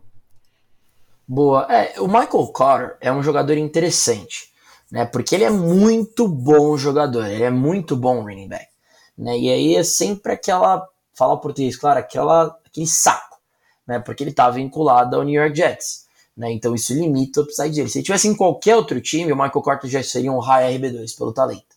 Né? Mas o Jets põe ele para baixo. E um dos principais atributos dele era os dump-offs que o Mike White vinha tendo. Né? E o John Flacco não tem muito isso. Né? Então por isso que eu vejo ele mais como um RB3 semana, mas estaria no meu flex de qualquer forma. Acho que se você conseguiu dar um buy low no Michael Carter porque você já é um time de playoffs, você mandou bem. Porque o Zach Wilson volta na semana que vem e imagino que o ataque melhore. Né? Zach Wilson voltando também, gosto muito do Corey Davis, do Elijah Moore pro final da temporada. Hein? Interessante ficar de olho nesses dois jogadores. E eventualmente sua liga não fechou ainda o trade deadline. Philadelphia Saints, jogo em Filadélfia. Filadélfia vindo num momento interessante depois de ter acabado com a raça do Denver Broncos, né? Jalen Hurts e companhia. Over-under 43,5. Acho que é um over-under baixo, né? Porque Filadélfia só é favorito por um ponto e meio. Então eu entenderia se fosse um, um favoritismo maior de Filadélfia porque Las Vegas não confia no Trevor Simeon. 43,5 com a vantagem de um ponto só e meio do Philadelphia. Ele tá dizendo que Philadelphia também não vai bem. Não acho que é bem por aí, tá? É, gosto muito dos jogadores do Philadelphia Eagles para esse jogo, tá? Gosto muito do Jalen Hurts, Devontae Smith, meu start of the week, tá? Essa defesa do time do Saints é a quarta que cede mais pontos para o wide receiver, são 39 e 81 pontos cedidos por jogo. Devontae Smith vem tendo duas semanas aí de wide receiver 1 passando dos 20 pontos. Realmente, Murilo sempre falou sobre ele, né? era, era um dos favoritos do Murilo e é um baita de um jogador. É meu start of the week hoje. Consegui fazer uma troca por ele, na qual eu sou muito fã da troca, porque ajudou muito meu time a longo prazo. Uh, Dallas Goddard. Saiu um reporte que ele tá saudável que parece que ele vai limpar, limpar o protocolo de concussão. Não startaria o Dallas Goddard essa semana. Estamos aqui oferecendo N Tyrants para você streamar. Não gosto do Goddard contra o time do Saints. A defesa do Saints é uma das melhores contra o Tyrant. Tá voltando aí de concussão. Guarda o Goddard para bons matchups que ele vai ter pela frente logo depois do Saints. Tá? Não startaria o Goddard essa semana. Running backs, né? dúvida. Miles Sanders saiu da IR. Se o Miles Sanders for ativo para esse jogo, eu não chego perto de nenhum running back do time do Philadelphia Eagles. Se ele não ficar ativo, aí beleza. É uma das melhores defesas contra o running back, né?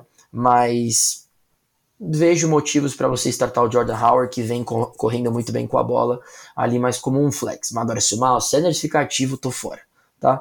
E do lado do New Orleans Saints, cara, defesa do Eagles tem pontos, né, no qual ela cede muitos pontos.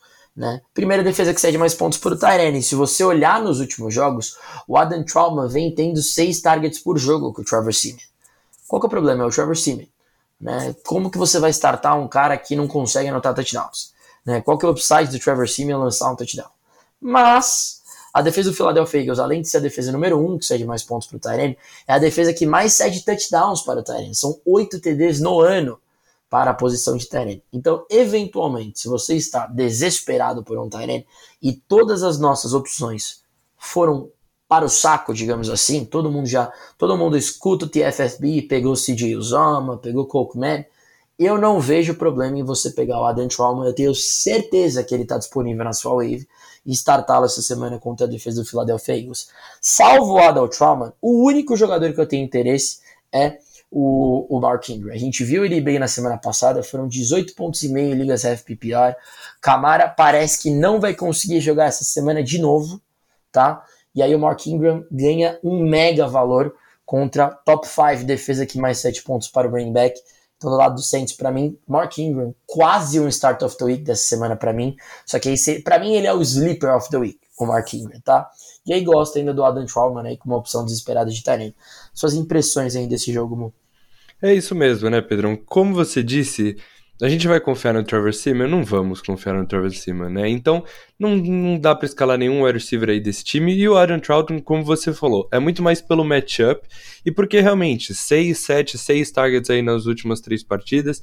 É, você mencionou, é o time que mais cede touchdowns, que mais cede pontos e touchdowns, são oito touchdowns na temporada, e aí se você pegar qualquer outra defesa, né, o maior número é seis, então Existe a chance aí de Trevor Simon lançar um touchdown na direção do Adam Troutman. É, seria o meu segundo sleeper, né? Eu busquei o Colcoman numa das ligas que eu precisava de um Tyrant. Minha segunda opção seria Adam Troutman para essa semana, mas concordo com você. É uma aposta ali, ficaria longe dos wide receivers e o único cara que eu acabo tendo interesse é o Mark Ingram né? Caso ali o Alvin Kamara fique de fora, seria aí um jogador para a gente escalar essa semana. E do lado dos Eagles, né? Essa defesa do Saints é a décima que menos cede pontos para QB, mas Jalen Hurts jogando muito bem, é, produzindo para fantasy, né? Devonta Smith tem que estar tá no seu lineup, é um matchup muito favorável, tá voando aí, passou de 20 pontos nas duas últimas partidas, né? E Dallas Goddard, cara, é um matchup também difícil pro Teren, oitava defesa que menos cede pro Teren. Ele tá limitado no treino, né? A gente vai ver aí se ele realmente vai voltar para essa partida. Eu escalarei ele ainda mais pela ausência de opções na, na posição de Tyrant, né? Mais do que a confiança que eu tenho nele, né? Acho que se ele for pro jogo, você ainda starta ele, mas segurando bastante as, as expectativas. E concordo com o Pedrão, né? Se o Miles Sanders voltar para esse jogo, ele é, saiu um report que ele deve liderar esse time aí, um report da comissão técnica dos Eagles, que ele deve ser o principal running back se tiver saudável quando voltar para jogo, mas vai ficar bem difícil aí de confiar nesse back, principalmente na primeira partida aí de volta do Miles Sanders. É um matchup muito difícil contra é, para os running backs, então eu evitaria até o Jordan Howard nesse confronto, Pedrão. Eu acho que o time dos Eagles deve trabalhar mais no Jalen Hurts, né, no Devonta Smith, explorar aí a secundária do Saints e acho que é bem difícil. O Jordan Howard não recebe nenhum target, né? Então ele teria que correr bem com a bola, anotar um touchdown. E contra essa defesa forte do jogo terrestre do Saints, eu acho que foi difícil de confiar nele. Boa, amor. Vamos lá então fechar com o último jogo das três da tarde. Titans e Houston, jogo em Tennessee, aí é bom, né? Porque o jogo contra o Houston a análise é menor, né? Então, do lado do Houston Texans, cara, Brandon Cooks, né? Defesa do Titans é a primeira que cede mais pontos para o wide receiver, são 46 pontos cedidos para o wide receiver quando, quando enfrenta a secundária do Titans. Então, obviamente, você pode startar o Brandon Cooks como um bom flexon essa semana. Do lado do time do Tennessee Titans, defesa do Houston, principalmente oitava defesa que mais 7 pontos para o quarterback, Ryan Tannehill, baita start. Décima defesa que mais 7 pontos para o running back. Aqui fica interessante. Como ranquear os running backs do time do é, Tennessee Titans para essa semana? Vou ranquear para vocês aqui, não sei se o Murilo concorda. Número 1, um, Dante Foreman. Tem aparentado ser o melhor running back disponível para o time dos Titans. Então, Dante Foreman seria, para mim, uma opção melhor que o Adrian Peterson, que acho que é um jogador que você vai estar tá startando, buscando uma corrida de uma jarda para um touchdown, vai anotar em média de 7 a 8 pontos entrando na endzone. E por último, o Jerry McNicholson, né? Não startaria o Jerry McNicholson de nenhum, nem se eu tivesse desesperado, porque é um matchup em que Tennessee vai estar tá ganhando, então não vai precisar confiar no seu pass catching back, tá? Então, para mim, é Dante Foreman, né? E aí, o, o, como um bom start, e o Adrian Peterson como um start desesperado, que eu não evito eventualmente, porque eu acho que ele vai acabar entrando na endzone. E aí, obviamente, Ed Brown tem que estar no seu lineup com certeza. Concorda, Murilo? Concordo, Pedrão. É, como você disse, rápido para analisar esse confronto. Do Houston Texans, Brandon Cooks, ponto, é isso, né? Tem tudo para ter aí um bom matchup. E do lado dos Titans, Ryan Tannehill e AJ Brown, aí essa duplinha aí, devem ter uma boa semana. AJ Brown que decepcionou semana passada, deve ter aí um, um, bom jogo. E concordo aí com a sua análise desse backfield, né? Deontay Foreman aparentemente é o running back que vai ter aí a, maioria das carregadas. Num matchup que os Titans provavelmente vão estar tá ganhando, né? Vão estar tá com uma vantagem no placar. Ele pode ter aí algumas corridas, eventualmente entrar na endzone, né? É a décima defesa que mais sete pontos para running back, essa do, do Houston Texans. Então, é, acaba sendo ali um cara para você startar no seu flex 2 ali, mas realmente dividido muito esse backfield, então não com muita confiança, né? Boa, amor. É, então, agora vamos fazer uma, vamos uma respirada, todo mundo, respirando comigo. Né, acabaram os jogos das 3 da tarde, né, agora a gente vai entrar nos jogos legais das 6, né, e aí os primetime games, e aí os starts of the week, agora o negócio fica louco. Né? A gente já passou por todos os confrontos que a gente tem que passar. A gente é um podcast comprometido com vocês.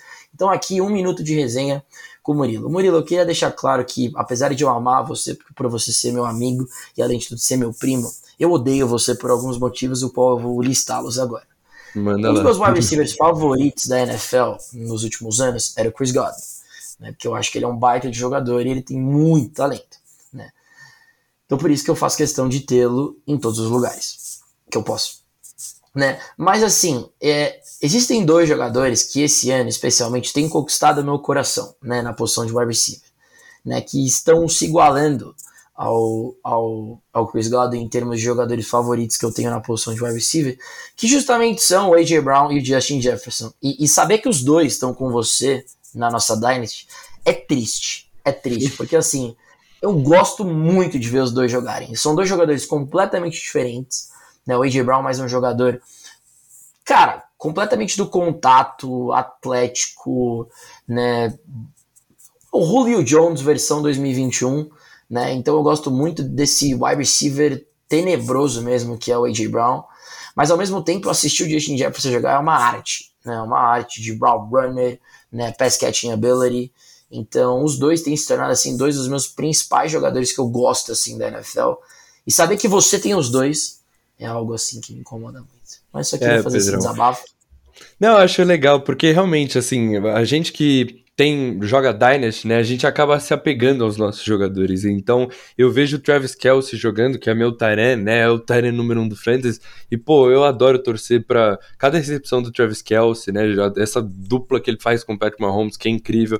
E, assim, o, o AJ Brown acabei trocando por ele, né?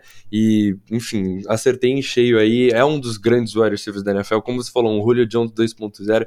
E agora o Justin Jefferson. É, eu, eu, fico muito feliz porque foi um cara que eu draftei, né? Ainda mais roubando ele do nosso do, do meu host. Vamos falar dos jogos das seis da tarde.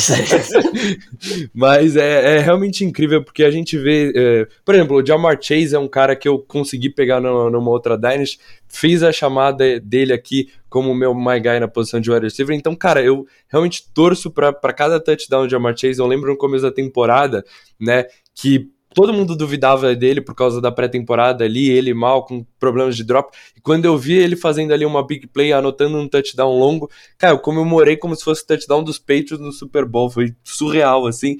Então, é, é bem legal de acompanhar esses jogadores. Alguns jogadores que a gente acaba se apegando um pouco mais e torcendo para eles, mesmo que não seja do nosso time, mas tá no nosso time do Fantasy, então com certeza a gente vai torcer para eles, né, Pedro?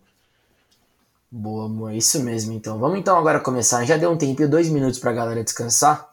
Vamos agora analisar os jogos das seis da tarde, né? São, faltam cinco jogos pra gente entrar nos Starts of the Week.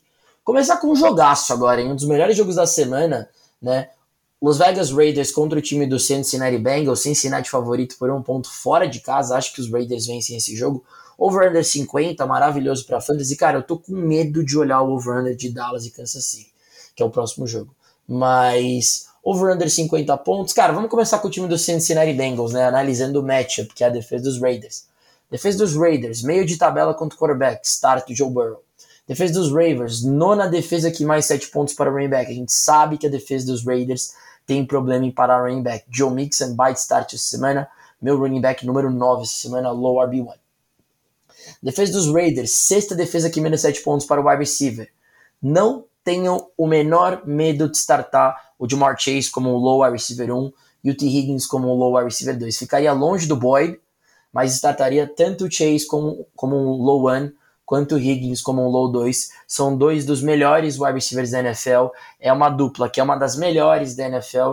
E se o Joe Burrow quiser vencer esse jogo, e o Joe Burrow precisa vencer esse jogo, porque o Cincinnati Bengals vem trupicando, vem perdendo alguns jogos importantes, então 5-4 e a divisão tá apertada, precisa muito utilizar esses dois wide receivers. E para fechar, defesa dos Raiders, segunda que cede mais pontos para o Tyrene, CJ Uzoma, meu streamer of the week, acho que é uma ótima semana para você usar o CJ Uzoma no seu lineup. Do lado de cá agora, analisando o time dos Raiders baseado no matchup que é o Cincinnati Bengals. Defesa do Cincinnati Bengals, meio de tabela contra o quarterback. Já sei que o Murilo gosta muito do Derek Carr, gosto muito, muito, gosto muito do Derek Carr também, é uma ótima opção para mim essa semana. Defesa dos Bengals, Sexta defesa que mais 7 pontos para o running back. São 28 pontos em média cedidos para o running back quando enfrenta o time dos Bengals. Josh Jacobs quase foi meu start of the week. Sei que o Murilo gosta muito dele também. É meu running back número 13 na semana, low RB2. Defesa dos Bengals, décima primeira que cede mais pontos para o wide receiver. Vejo o Hunter Renfro como uma boa aposta essa semana também, como um low wide receiver 2 high wide receiver 3. Vejo ele como um, cara, o mais alto possível dos flanks, né? Brian Edwards, quero saber a opinião do Murilo, porque são poucos targets, mas entrou na endzone semana passada, né? Vou até fazer uma pergunta para você depois, quando você terminar seus argumentos. Eu não falei do Marcus Johnson, do Tennessee Titans, que teve seis recepções, seis targets, cinco recepções para 100 jardas. Cara, obviamente opção desesperada. Quero saber a sua opinião entre ele e o Brian Edwards. Né? E só para fechar do, do lado dos Raiders, Darren Waller não vem na temporada né, que a gente gostaria, mas startaria ele contra a décima defesa que menos 7 pontos pro Tyrene, porque é o Darren Waller. Portanto, startaria todo mundo desse matchup, menos o Tyler Boyd. Suas opiniões desse jogo, Mo?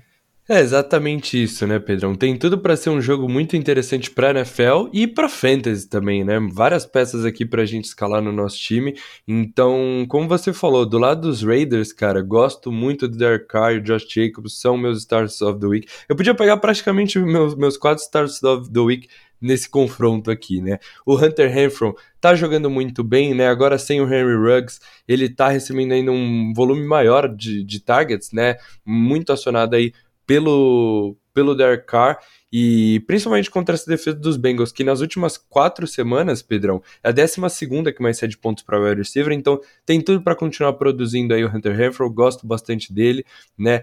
Cara, o Brian Edwards é aquilo, não tá tendo um volume de targets, né? A gente vê o, o Renfro e principalmente ali o Darren Waller como os principais targets, Josh Jacobs ali também tá, recebe ali alguns dump-offs, Kenan Drake eventualmente envolvido, então fica bem difícil confiar, né? É, a pergunta que você me fez é, acaba sendo bem interessante, porque realmente o Marcus Johnson passou de 100 jardas né, na semana passada, mas cara, AJ Brown é o alfa desse time, né? É, se em algumas semanas eu fico decepcionado que o A.J. Brown não tem o número de targets suficiente para produzir, eu não vou escalar o Marcus Johnson, né? Então acabo preferindo aí o Brian Edwards, mas é uma aposta ali, um deep shot realmente, né? Porque quatro targets aí nas últimas quatro semanas, né? Quatro targets em cada jogo, mas assim, não, não tem realmente um volume ali para produzir, vai precisar de uma big play para pontuar. E o Darren Waller, óbvio que tem que estar no seu lineup. Essa defesa do, do, Baltimore, do, do Cincinnati Bengals, décima que mais sete pontos para Teré. Eu sei que ele está decepcionando um pouco, mas ainda assim é um dos melhores Tyrants da liga. A gente tem que confiar no Darren Waller. E do lado dos Bengals, Joe Burrow também quase foi meu Star of the Week. Eu chamei, eu, eu fiz a chamada do Dark Car porque é um pouco menos óbvio, acho, né? Um nome talvez menos conhecido, mas, cara, ótimo. John Mixon, tudo para ter uma excelente semana. Concordo com o Pedrão aí, gosto bastante de John Mixon como RB1. Jamar Chase, meu filho, também tudo para ter uma boa semana como wide receiver, né? Eu Essa acho que ele tem a sua idade. Eu é, eu, eu sei. É pior que eu sei, Pedrão, é exatamente isso. Mas, cara, adotei esse cara em fantasy. E essa defesa dos Raiders, né? Nas últimas quatro semanas é a 14 que menos sete pontos. Então tá ali no meio de tabela, não é nem um matchup tão difícil. É... E, cara, o T. Higgins, a gente vê ele como o segundo target ali do Joe Burrow, né? Nas duas últimas semanas passou de 10 pontos, né? Tá recebendo os targets não anota um touchdown desde a semana 2. Então é, é isso que falta pro T. Higgins ter uma boa semana, né? Ter uma semana ali de, de wide receiver 2, que é o que ele é. Então acho que dá para confiar, é um jogo bem interessante. O Tyler Boyd realmente é o único cara ali que eu evitaria, né? Porque tá sendo, tá sendo bem constante, né? Não, não realmente não dá para confiar. Ficou ali como terceira opção de passe e o CJ Uzoma como uma opção de streamer na posição de Tyré. Né? A gente viu é, que alguns jogos ele entrando na endzone, anotando touchdown, tem uma conexão com o Burrow. Nesse matchup muito favorável, né? A segunda defesa que mais cede pontos para Tyrant, eu acho que o CJ Uzoma acaba sendo uma boa opção ali, o Bela chamado o Pedrão como streamer na posição de Tyrant. Boa, amor. Eu vou fazer a chamada agora de Seattle e Cardinals, porque logo depois que eu acabar, o espaço vai ser seu para falar de Dallas Cowboys e Kansas City Chiefs. Porque eu não tenho o que falar desse jogo. Não, não, eu não tenho o que falar desse jogo. Se você tem alguém desses dois times, você starta. Então você vai falar de Dallas Cowboys e Kansas City porque eu vou concordar 100% com o que você vai falar. Então vamos falar primeiro de Seattle Seahawks e Cardinals. Jogo interessante, duelo de divisão. Russell Wilson voltando. Se bem que eu não gostei muito que eu vi do Russell Wilson, viu? Voltou bichado. Voltou bichado. Errou passes que o Russell Wilson não erra. Movimentação dele bem prejudicada. Vamos ver se ele se ele melhora contra o time do Arizona Cardinals. E eu tô falando disso, um owner do Russell Wilson em Dynasty. Não gostei muito da forma que ele jogou com o Packers. Vamos ver se era só realmente o jogo da volta dele. Vamos analisar esse confronto. Defesa do Seattle Seahawks, a gente sabe. Segunda defesa que cede mais pontos para o running back. Jogou contra o time do Seattle Seahawks, você vai conseguir correr com a bola. James Conner tem sido um dos melhores running backs para fantasy. É meu running back número 12 essa semana. Foi a minha segunda opção de start of the week. É meu start of the week. O segundo seria o James Conner, para mim é um low RB1. Wide receivers. Se o Kyler Murray jogar, e parece que o Kyler Murray vai jogar, eu me interesso muito por nomes como DeAndre Hopkins e AJ Green. Randall Moore, não. Christian Kirk, não.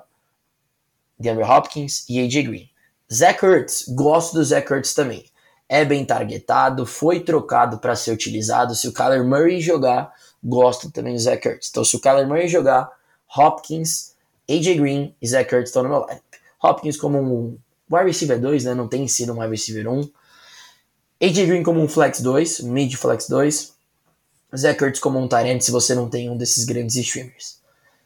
Analisando o time do Cardinals agora, nessa defesa do Cardinals. Defesa muito boa, defesa muito difícil de ser batida, melhor contra o Tyrant, terceira melhor contra o quarterback. Então, para mim, é confiar realmente no talento dos grandes jogadores. Russell Wilson, TJ, é, é, DK Metcalf, né? E, obviamente, um cara que eu acho bem interessante, o Tyler Lockett, né? Com a volta do Russell Wilson agora, pode voltar a ter bons jogos. Seria quem eu startaria. O Joe teve oito targets na semana passada, oito recepções, foi super bem, mas aí vai enfrentar a melhor defesa contra o Tyrene. Guardaria aí o, o Joe que se for utilizado de novo como foi na semana passada, pode ter aí semanas de stream para mim, pelo menos. Então, essa é minha análise desse jogo. Manda bala sobre esse jogo, Murilão, e depois eu vou querer ouvir você dissertar sobre Kansas City Chiefs e Dallas Cowboys, que é um jogo que se você gosta de futebol americano, você não pode perder. Boa, Pedrão, é isso, né? Então, assim, do lado de Seattle, eu concordo, não gostei muito do que eu vi do Russell Wilson, lógico, tá voltando de lesão, né? Talvez foi meio que é, pressionado aí para voltar logo depois do bye, a campanha de Seattle ali, é, dependendo, óbvio, do Russell Wilson para talvez chegar na, na pós-temporada. E então é um matchup muito difícil, né? Essa defesa dos Cardinals, a terceira defesa que menos 7 pontos para QB. Se você tiver uma opção ali mais interessante de, de streamer na posição de por exemplo, o Derek Carr talvez esteja disponível na sua waiver, né? É, Tua Tagovailoa, né? Outros caras, talvez o Ken Newton, né? Justin Fields eu já não sei, né? Eu ainda confio um pouco mais no talento do Russell Wilson. Mas se você tiver uma opção interessante na posição de quarterback, eu bancaria o Russell Wilson essa semana, porque é um matchup bem difícil, né? Hum, vamos ver aí como ele volta para esse jogo. Semana passada foi um matchup também difícil contra os Packers, né? No, nesse backfield, Chris Carson ainda não deve voltar essa semana, então ninguém, né? Não dá para confiar no Alex Collins. É o que você falou, confiar no talento do DK Metcalf, né? Que é um dos grandes wide receivers da NFL. Então, essa defesa dos Cardinals meio de tabela contra o wide receiver, então acho que dá para confiar no Metcalf. O Lockett é aquele negócio, né? A gente starta ele, mas sabendo que existe o risco de ele decepcionar, né? Mas enfim, num, num jogo ali com, com o Russell Wilson jogando bem, acho que o Tyler Lockett pode anotar um touchdown, pode ter uma boa semana, então é um cara ali para o seu flex. E o Gerald Ever teve os targets, teve volume, mas um pouco disso foi mais também no garbage time ali pro, pro Seattle Seahawks, né? Então é um matchup muito difícil, como o Pedrão falou, né? Então não, confer, não confiaria no Gerald Everett essa semana. E do lado dos Cardinals, Kyle Murray acho que tem tudo para voltar nesse confronto contra Seattle, né? Então, óbvio que se o Kyle Murray tiver é, para jogo, você tem que estar tá com ele na, na sua escalação. James Conner, cara, James Conner com a lesão de Chase Adams, né? Com ele na injury reserve o Conner tem tudo para ser aí um low RB1, high RB2 nas próximas semanas. Já estava sendo muito produtivo porque entrava na endzone toda a partida, né, nesse ataque poderoso aí dos Cardinals, mas agora ele vai ter mais volume, né? Tem, tá tendo alguns targets também nessas últimas partidas. Então, nesse matchup contra Seattle, né? O Pedrão fez a chamada do AJ Dillon semana passada. James Conner tem tudo para ter uma semana como um dos melhores running backs. DeAndre Hopkins fora do treino ainda nessa quinta, né? Ele que perdeu aí os dois últimos jogos, né? As duas últimas semanas. Então, assim, óbvio que se ele tiver saudável, você tem que escalar ele, né? Mas acho que vai ser bem uma game time decision. Existe uma chance de ele ficar de fora. Então, caso o DeAndre Hopkins fique de fora, eu acabo gostando bastante do Christian Kirk, né? Que Tá sendo o wide receiver mais produtivo aí nas últimas semanas, tá recebendo um número de targets aí constantes, né? E tá produzindo, então acabo gostando do Christian Kirk e do AJ Green ali com o wide receiver 2, né? Mas com o Hopkins jogando, acho que é, é mais ali, talvez. É, o Christian Kirk, eu, eu, eu, eu, confiaria no Christian Kirk como a segunda opção depois do Hopkins, né? Acho que o AJ Green ali perdeu as últimas semanas também por causa de Covid, então acaba confiando um pouco mais no Kirk. Mas é bem isso. E o Zach Kurtz, óbvio, essa defesa de Seattle tá ali no meio de tabela, a gente sabe que ele também é envolvido nesse ataque, com o Kyle Murray voltando, é óbvio que é um upgrade aí para todas as peças de fantasy aí desse time do Arizona Cardinals, então eu acabo gostando também do Christian Kirk aí nesse matchup. E é isso, então bora falar aí desse jogaço, né, que vai ser Dallas Cowboys e Kansas City Chiefs, Pedro. Você, você me permite então começar aqui falando desse, desse jogo? Eu tô aqui para isso. Eu vim para esse podcast hoje para ouvir você falar desse jogo. Fechou então, Pedrão. Cara, tem tudo para ser disparado aí o melhor jogo da semana, né? Ainda mais depois do que a gente viu desse time do, do Kansas City Chiefs na, no Sunday Night Football, né? No Sunday Night Football da semana passada. Acho que, cara, eu, eu, eu, bateu a memória aqui, eu até lembrei daquele Los Angeles Rams e Chiefs. Eu acho que pode ser um jogo bem parecido, aquele jogo que, se eu não me engano, os dois times passaram de 50 pontos, né? Foi assim, um jogo realmente histórico. E então, assim, enfim, um jogo muito interessante para NFL e com certeza para fantasy, muitas peças.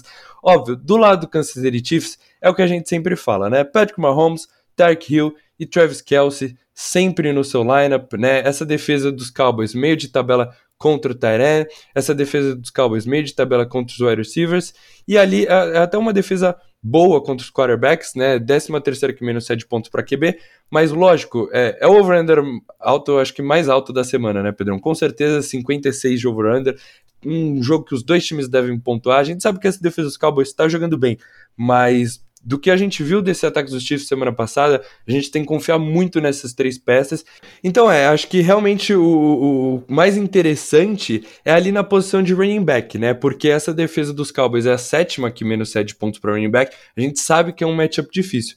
Mas, cara, com o Clyde ainda fora, né? E a gente viu o Darren Williams muito bem na semana passada. Eu acho que ele é um start bem interessante. Num jogo de over-under alto, é, boa chance de ele anotar um touchdown né, entrar na endzone. Então eu acabo gostando aí do Darrell Williams também para esse confronto, né? Então assim, os, essas quatro peças aí fundamental do ataque dos Chiefs, acho que são bons starts essa semana. E do lado dos Cowboys, cara, é aquilo, né? A gente sabe que essa defesa dos Chiefs, apesar que tá melhor aí, cede ainda bastante pontos para a posição de quarterback. Dak Prescott foi muito bem semana passada, tem que estar tá no seu lineup aí, com certeza como um dos quarterbacks de elite, né? Esse jogo terrestre aí, essa defesa contra o jogo terrestre, de meio de tabela, né? É 17 defesa que menos 7 pontos para running back. O Zeke tem que estar tá no seu lineup. É, semana passada, a gente viu o Tony Pollard também envolvido ali em algumas jogadas, Corey Clayman também participando ali do ataque, mas eu acho que é muito mais com, com o jogo, né, que foi o time dos Cowboys dominando o time do, dos Falcons, né, do que propriamente é, eles cortando no volume do Ezekiel Elliott. Num jogo que muito importante, né, contra um time difícil que é o Kansas City Chiefs. Eu acho que se o time dos Cowboys quiser vencer, vai precisar usar o Ezekiel Elliott, que é uma peça fundamental nesse ataque. É muito importante aí para o sucesso desse time. Então, o Zeke aí deve ter uma boa semana também. E os wide receivers é aquilo, né? A gente viu essa defesa dos Chiefs cedendo muito pontos para os wide receivers no começo da temporada, mas tem melhorado nas últimas semanas. É, é, é, a décima defesa que menos 7 pontos para o wide receiver na temporada. Vou bancar o City Lamb? Não vou. Né? É incrível realmente o, o City Lamb. Assumiu aí a role de wide receiver 1 desse time. Eu acho que a questão fica muito mais ali no Amari Cooper, que tem decepcionado aí nos últimos jogos, e no, no Michael Gallup, que voltou de lesão agora, né? E, enfim, teve apenas cinco targets na última partida. Eu ainda startaria o Amari Cooper, acho que ele é um baita talento aí como um recebedor da NFL, e num jogo de over-under alto, num jogo que Dak Prescott vai precisar lançar bola, né? Os dois times é, realmente trocando tiros ali nesse, nesse, confronto, eu acho que existe uma boa chance aí do Amari Cooper ter uma boa semana, conseguir pontuar, eventualmente anotar um touchdown, né? Então, gosto ali do Amari Cooper como um, um low receiver 2, high receiver 3 para a semana, e o Michael Gallup como uma opção para o flex. Eu sei que é difícil de confiar nele nesse confronto, mas é o que eu falei, é um matchup muito interessante para fantasy, com pontuação alta, né? Então, o Michael Gallup como a terceira opção, é, cara, eu, eu, acho que daria para você startar ele ali no seu segundo flex, né? Prefiro ele, por exemplo, do que o Cole Beasley, do que os wide receivers dos Jaguars, né? Então é, é uma opção ali que você pode considerar, dependendo do, seu, do, tamanho da sua liga, 12, 14 times, é uma opção interessante. E o Dalton Schultz, né, essa defesa dos Chiefs é a sétima que mais cede pontos para a Tyrene. Eu sei que o Dalton Schultz mandou mal semana passada, né? Foi um número de snap muito mais ba baixo do que ele estava tendo nas últimas semanas, mas ainda assim, é, é um jogo muito interessante para fantasy. Então eu acabo considerando ali o Dalton Schultz como um, um high Tyrant 2 por essa semana, né? E, enfim, é, várias peças aí desse confronto muito interessante para fantasy. Eu acho que tem tudo para ser um jogo bem legal aí, com bastante pontuação aí dos jogadores desses dois times. Boa, Mo, concordo com você em praticamente tudo. Alguns apontamentos só.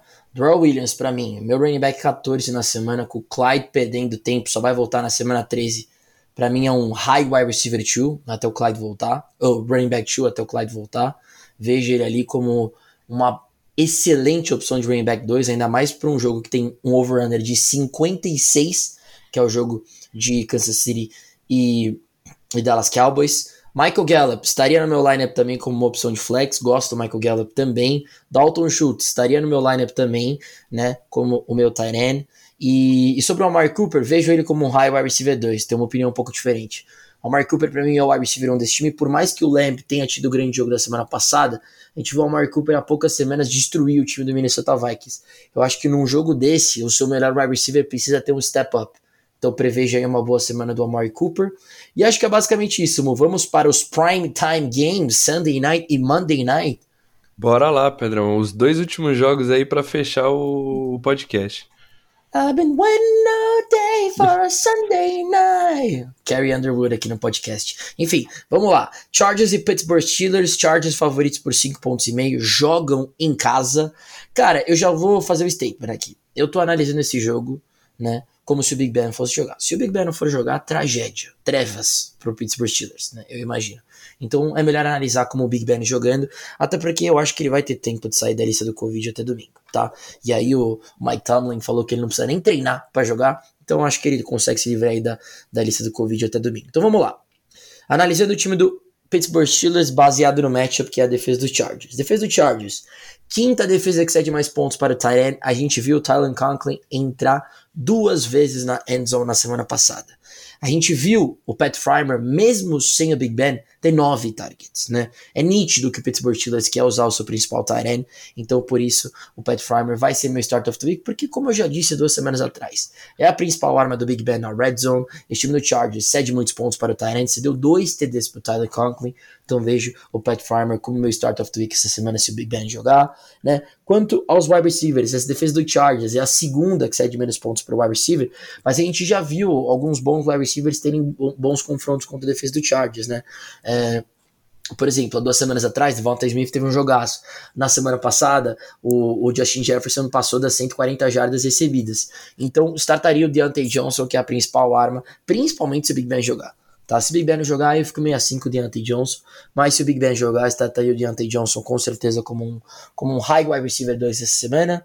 Né? Najee Harris tem que estar no seu lineup, né? A sétima defesa que mais 7 pontos para o running back. Então, obviamente, eu vou startar o Najee Harris, que é um dos melhores running backs da NFL. E do lado do time do Pittsburgh Steelers, analisando o matchup né, para os Chargers, Pittsburgh Steelers, 12 defesa que menos 7 pontos para o Tyrant. Estou fora de Jared Cook e Donald Parham. É uma committee de Tyrants, ou seja, nojento, tá? Essa defesa do Pittsburgh Steelers já foi uma das piores contra o wide receiver, melhorou um pouco, é meio de tabela, então confio muito no Keenan Allen como uma opção de high wide receiver 2. O Mike Williams está baleado, né? Já foi dito isso pelo Uh, na semana passada, né, os coordenadores ofensivos falaram que o Mike Williams está baleado. Então, até o Mike Williams ter um, bom jogo, eu não ficaria bancando esses 5, 6 pontos que ele está dando para a gente por semana. Né? Se você tiver uma opção melhor aí que a gente comentou, prefira essa opção. Sim, não gosto muito mais do Mike Williams até ele estar saudável sabe que o Mike Williams tem problema de lesão, né? E a defesa do Pittsburgh Steelers, por mais, por mais que seja a quinta, que menos 7 pontos para o running o Austin Eckler tem que estar no seu lineup, né? Startaria todo mundo aí, menos os Tyrants do Chargers, o Mike Williams e, obviamente o Big Ben, né? Nojento, né? Ele só serve para dar va valor e interesse pro Deontay e pro Farmer, mas startar o Big Ben jamais. O que você acha, muito desse jogo? É isso mesmo, né, Pedrão? O mesmo Big Ben quase aposentado, ele ainda é melhor que o Mason Rudolph. Mas concordo com você, evitaria os Tyrants aí dos Chargers, é uma committee de Tyrant, o Cook e o Parra.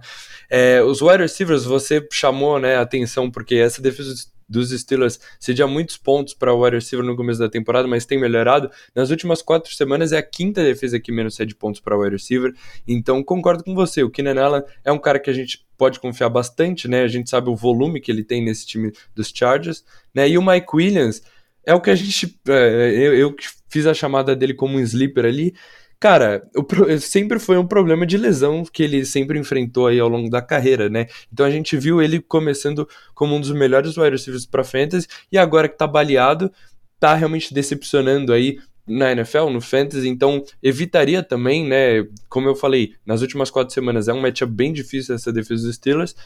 O Austin Eckler, independente do matchup, você vai startar ele, I don't care, é, enfim, podem startar o Austin Eckler aí com muita confiança. E o Justin Herbert, essa defesa dos Steelers é oitava que menos sete pontos para o quarterback, né? O Justin Herbert jogando mal semana passada contra o time dos Vikings, né? E tem oscilado aí nos últimos jogos, nas últimas semanas, mas óbvio que ele tem que estar no seu lineup ali, mas muito mais como um low quarterback 1 do que assim, aquele quarterback que a gente já imaginava se aproximando ali no patamar de Mahomes, Lamar Jackson, Josh Allen, que a gente viu ali em, em alguns jogos no, no, começo no meio da temporada, né? Então, do lado dos Chargers é isso, e do lado dos Steelers, óbvio que o Big Ben, a gente não precisa nem mais mencionar ele aqui, né? O Najee Harris, cara, incrível, tudo para ter uma boa semana. A gente sabe que esse matchup contra os Chargers, né, um, um dos times que mais cede jardas terrestres aí na liga. O Deontay Johnson dá para confiar bastante aí nesse confronto, que nem você falou. É, é, essa defesa dos Chargers, né, um matchup difícil, mas a gente viu o Devonta Smith né, amassando aí essa defesa.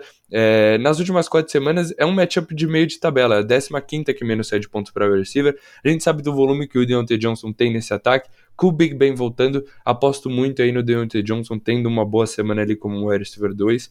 O Chase Claypool limitado no treino, né? Tem sofrido com lesões essa temporada. Acho que ainda não dá para considerar. A gente tem que esperar o Chase Claypool voltar a ficar saudável e ter uma boa semana para a gente confiar nele aí para fantasy. Tem alguns matchups interessantes aí para o final da, da temporada. E o Pat Frymer, Star, é, Star of the Week na posição de Tyrant para o Pedrão. E realmente é uma chamada bem interessante. A gente sabe desse matchup dos Chargers aí, como é fácil para a posição de Tyrant. E o Frymer que tá tendo os targets aí na última semana, então gosto bastante da chamada, P.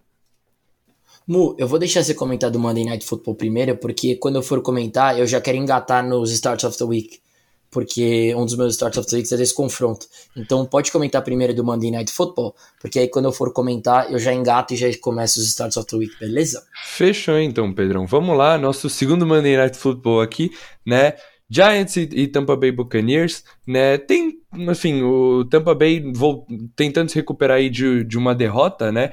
E um over-under de 49,5 não é um over, não é nem tão baixo assim, mas óbvio que o Tom Brady tem que estar no seu lineup, né? O Leonard Fournette também, principalmente contra essa defesa dos Giants aí, acho que tem tudo para ter uma ótima semana aí. É a quinta defesa que menos cede pontos para a posição de running back. A gente vê o Fournette tendo muitos targets também, né? A gente imaginava que talvez no começo da temporada Giovanni Bernard poderia ser o pass catcher aí desse time. O Fournette realmente assumiu essa role, então está sendo muito produtivo, né? Nos wide receivers, acho que fica bem interessante, né? Porque assim, o Antonio Brown tá tendo uns rumores aí com relação ao Covid aí dele. Eu acho que ele não deve ir para essa partida, né? Então fica Mike Evans e Chris Godwin. Com o Mike Evans recebendo ali uma marcação do James Bradbury, eu acho que é muito mais um matchup para o Chris Godwin, né? Acaba sendo muito mais interessante aí pro Godwin do que pro próprio Mike Evans, que teve apenas três targets na semana passada, anotou um touchdown ali numa big play, mas pode ser, de novo, ali um, um, cara meio que de bom ou bust, né? Com a volta do Antonio Brown, com a volta do Rob Gronkowski, pode ser um, o Mike Evans que a gente estava mais acostumado, um pouco mais inconstante aí para fantasy, né? Então, lógico, os dois têm que, têm que estar no seu lineup, mas acabo gostando muito mais do Gordon do que do Evans.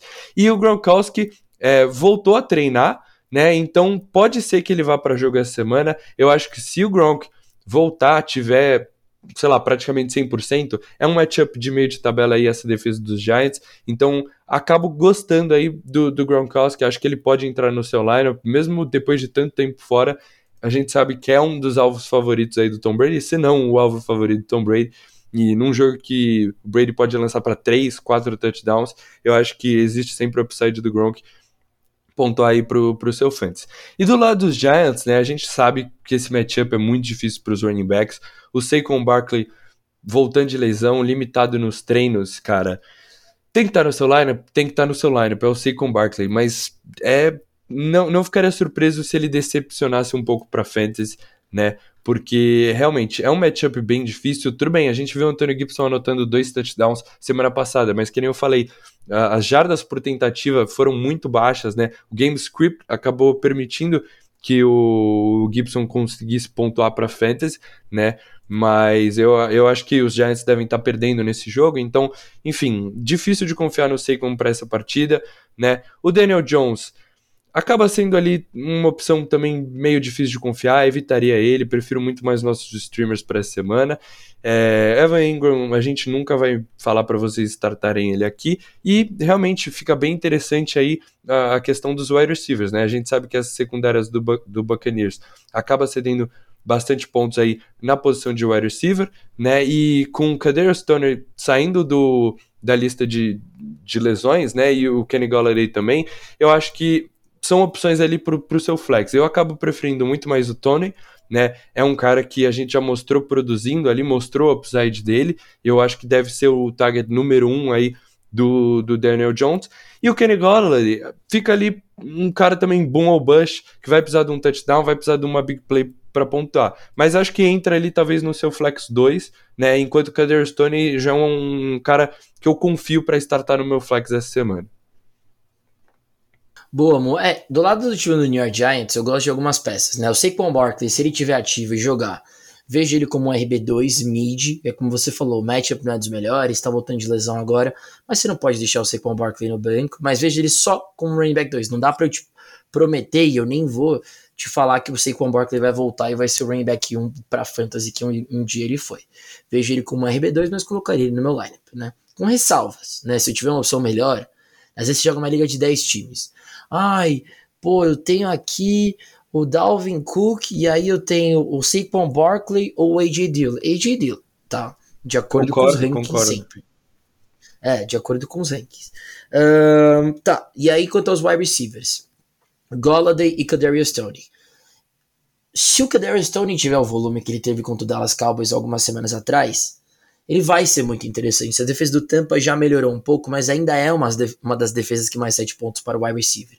Então vejo tanto o Golladay quanto o Kadarius Stone como opções de flex 2. Se você tiver um dos dois, eu não tenho problema em startá-los no meu flex 2. Eu startaria o que você tiver. Tá? É, basta confiar no Daniel Jones. O Kadarius Stone é só você dar a bola na mão dele. Então eu gosto mais dele do que o Golladay, assim como o Murilo. Tá? E ele faz todo o restante. Mas startaria os dois no meu Flex 2, principalmente o Tony. O Daniel Jones deixaria no meu banco, porque são muitas opções de quarterback. Geralmente você tem que startar um só, então eu prefiro um dos nossos jogadores que a gente trouxe aqui. É, enfim, principalmente nossos streamers. E que mais? Do lado do Giants é isso. E do lado do Tampa Bay Buccaneers, eu projeto que o Gronkowski e o AB estão fora esse jogo. Portanto, mais uma baita semana de Chris Godwin, né? O, o Mike Evans vai receber o James Bradbury, então eu não eu não vejo ele como um wide receiver 1, vejo mais ele como um wide receiver 2. Mas a gente sabe que o Evans é uma, é uma máquina de touchdown, mas eu acho que o grande wide receiver do Bucks essa semana é o Godwin. Uh, Tom Brady tem que estar no seu lineup, né? E aí é o projeto que o Gronk não deve jogar, então não vou analisá-lo, mas se jogar é um bom start, como o Murilo falou. E Começando os Start of the Week já, bem-vindos ao Start of the Week da semana 11 da NFL.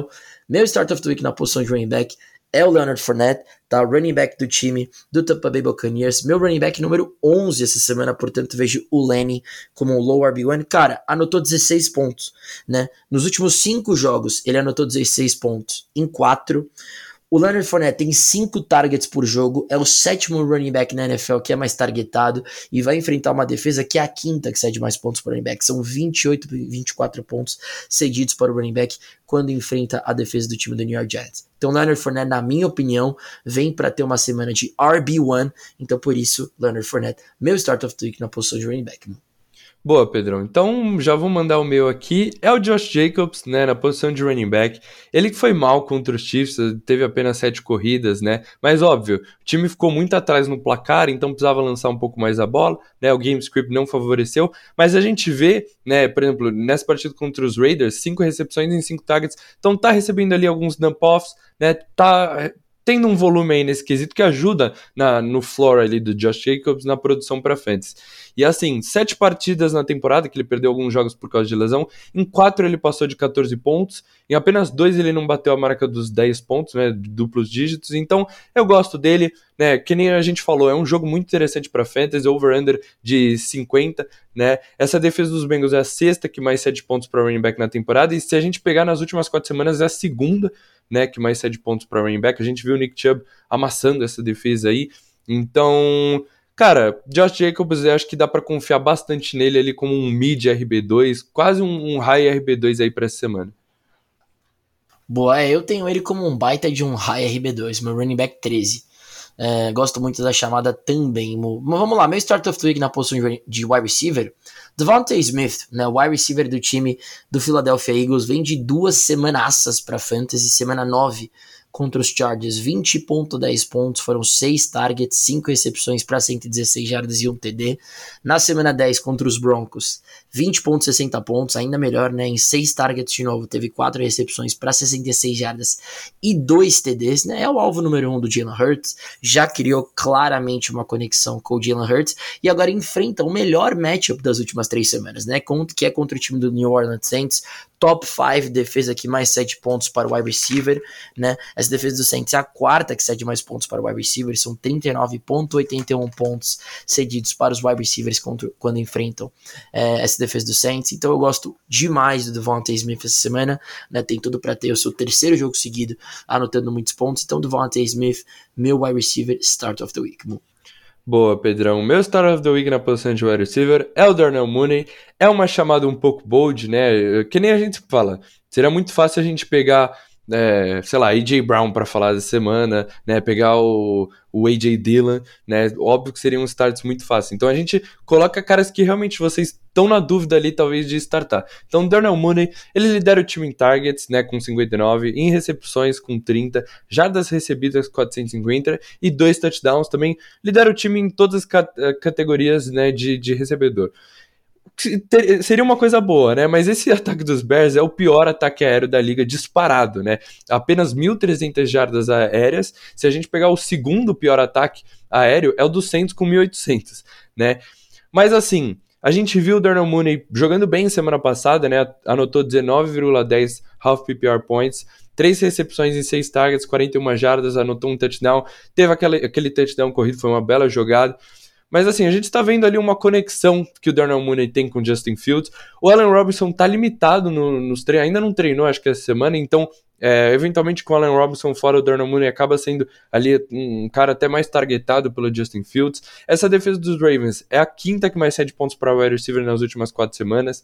É o time que mais cede jardas aéreas por jogo na NFL né? A gente vê essa secundária realmente sofrendo, né? Semana passada os Dolphins ali com algumas big plays, a, a secundária dos Ravens dormindo ali em algumas jogadas.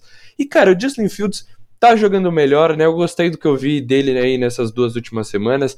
Confio nele como meu streamer para essa semana, né? Então, eu vou dar um voto de confiança aí pro Darnell Mooney aí, sendo o wide receiver 1 desse time, tendo essa conexão. Eu acho que ele pode ter um bom matchup aí nessa semana 11 de NFL. Boa, Mo. Meu start of the week na posição de quarterback é o Cam, Mr. Cam Newton, tá? Contra a defesa do time do DC Football Team. Cara, essa defesa do Washington é a primeira que cede mais pontos para o quarterback, são 23,60 pontos. Só que o que não informam para vocês é que também é a número 1 um que mais cede pontos para o quarterback na red zone. E a gente sabe que quando o Cam chega na red zone, ele é fatal. Ele voltou na semana passada, ele teve pouquíssimos toques na bola, né? Ele basicamente entrou para jogar na red zone. Uma ele correu para TD, outra ele achou o Robbie Anderson pro touchdown. Por quê? Porque ele é um cara muito difícil de se marcar na red zone, porque ele tem a habilidade de entrar correndo com a bola, como nenhum outro quarterback tem na NFL, pelo menos na red zone, na minha opinião, tá? Só que também consegue lançar a bola. Então, quando você junta a defesa que não só cede mais pontos para o quarterback no fantasy, né, são em média 26, 23.60 pontos cedidos ao QB quando enfrenta o Washington, mas é a defesa que mais cede pontos para o QB na red zone, que é o forte do Cam. Então, não tem como. Cam Newton, meu start of the week na posição de QB, Mo. Boa, Pedrão. Gosto bastante aí do Super Ken como Star of the Week, né? Já voltando aí como titular e sendo uma ótima opção para fantasy. Meu start é o Derek Carr, né? Cara, muito fácil aqui, seis jogos de 18 pontos ou mais aí na temporada, tem pelo menos dois touchdowns em sete partidas. Que nem a gente falou, é, eu falei do Josh Jacobs agora há pouco, é um jogo bem interessante para fantasy, né? Over-under alto, é, o ataque dos Bengals deve pontuar aí com Joe Burrow, com John Mixon. Essa defesa dos Bengals é a segunda que mais cede pontos para QB nas últimas quatro semanas também, então, diferente do que a gente viu dessa defesa ali no começo da temporada, tá tendo alguns problemas aí nas últimas semanas. Então gosto bastante do Derek Carr, tem tudo para ser um ótimo jogo aí. Eu fiquei bem na dúvida entre ele e o Joe Burrow. Como o Joe Burrow é uma opção ali mais confiável, né, que um, um nome mais óbvio, eu fiz a chamada aqui do Derek Carr aí para essa semana. Boa, Mu. E para fechar, meu Start of the Week na posição de Tyrene, como eu já falei, né? O Pat Frymer, Tyrene do Pittsburgh Steelers, considerando que o Big Ben jogue, você fez do Chargers é a quinta que mais cede pontos para o Tyrene no Fantasy. Vem de uma semana que você deu dois TDs pro Tyler, pro Tyler, pro Tyler Conklin, foi difícil aqui, pro Tyler Conklin, né? E cara, foi como eu falei, o Big Ben, quando ele tá na red zone, ele procura o Pat Frymer. Né, a gente viu isso claramente contra o jogo, no jogo contra os Bears, né, foram dois TDs pro Farmer, ele tá sendo cada vez mais targetado. A gente vem falando que o Farmer tem pelo menos sete targets quase todo, todo jogo. Na semana passada com o Mason Rudolph foram nove, e é o que eu falei, o time tá baleado, né, ele é uma, um, um master em ascensão, é um, é um rookie em ascensão que vem jogando demais, né? E o grande e o grande forte, assim, digamos, do Frymer é na red zone, que é onde o Chargers tem muita dificuldade de marcar o Tyrant. Então eu imagino que o Mike Tomlin e principalmente o Big Ben devem explorar muito o Frymer na, na red zone. E cara, o Tyrant anota um TD para fantasy, ele já vai disparar ali pro top 12. Então, sem dúvida nenhuma, meu start of the week na posição de Tyrant é o Pat Farmer conseguir falar o Tyler Conklin até o final desse argumento.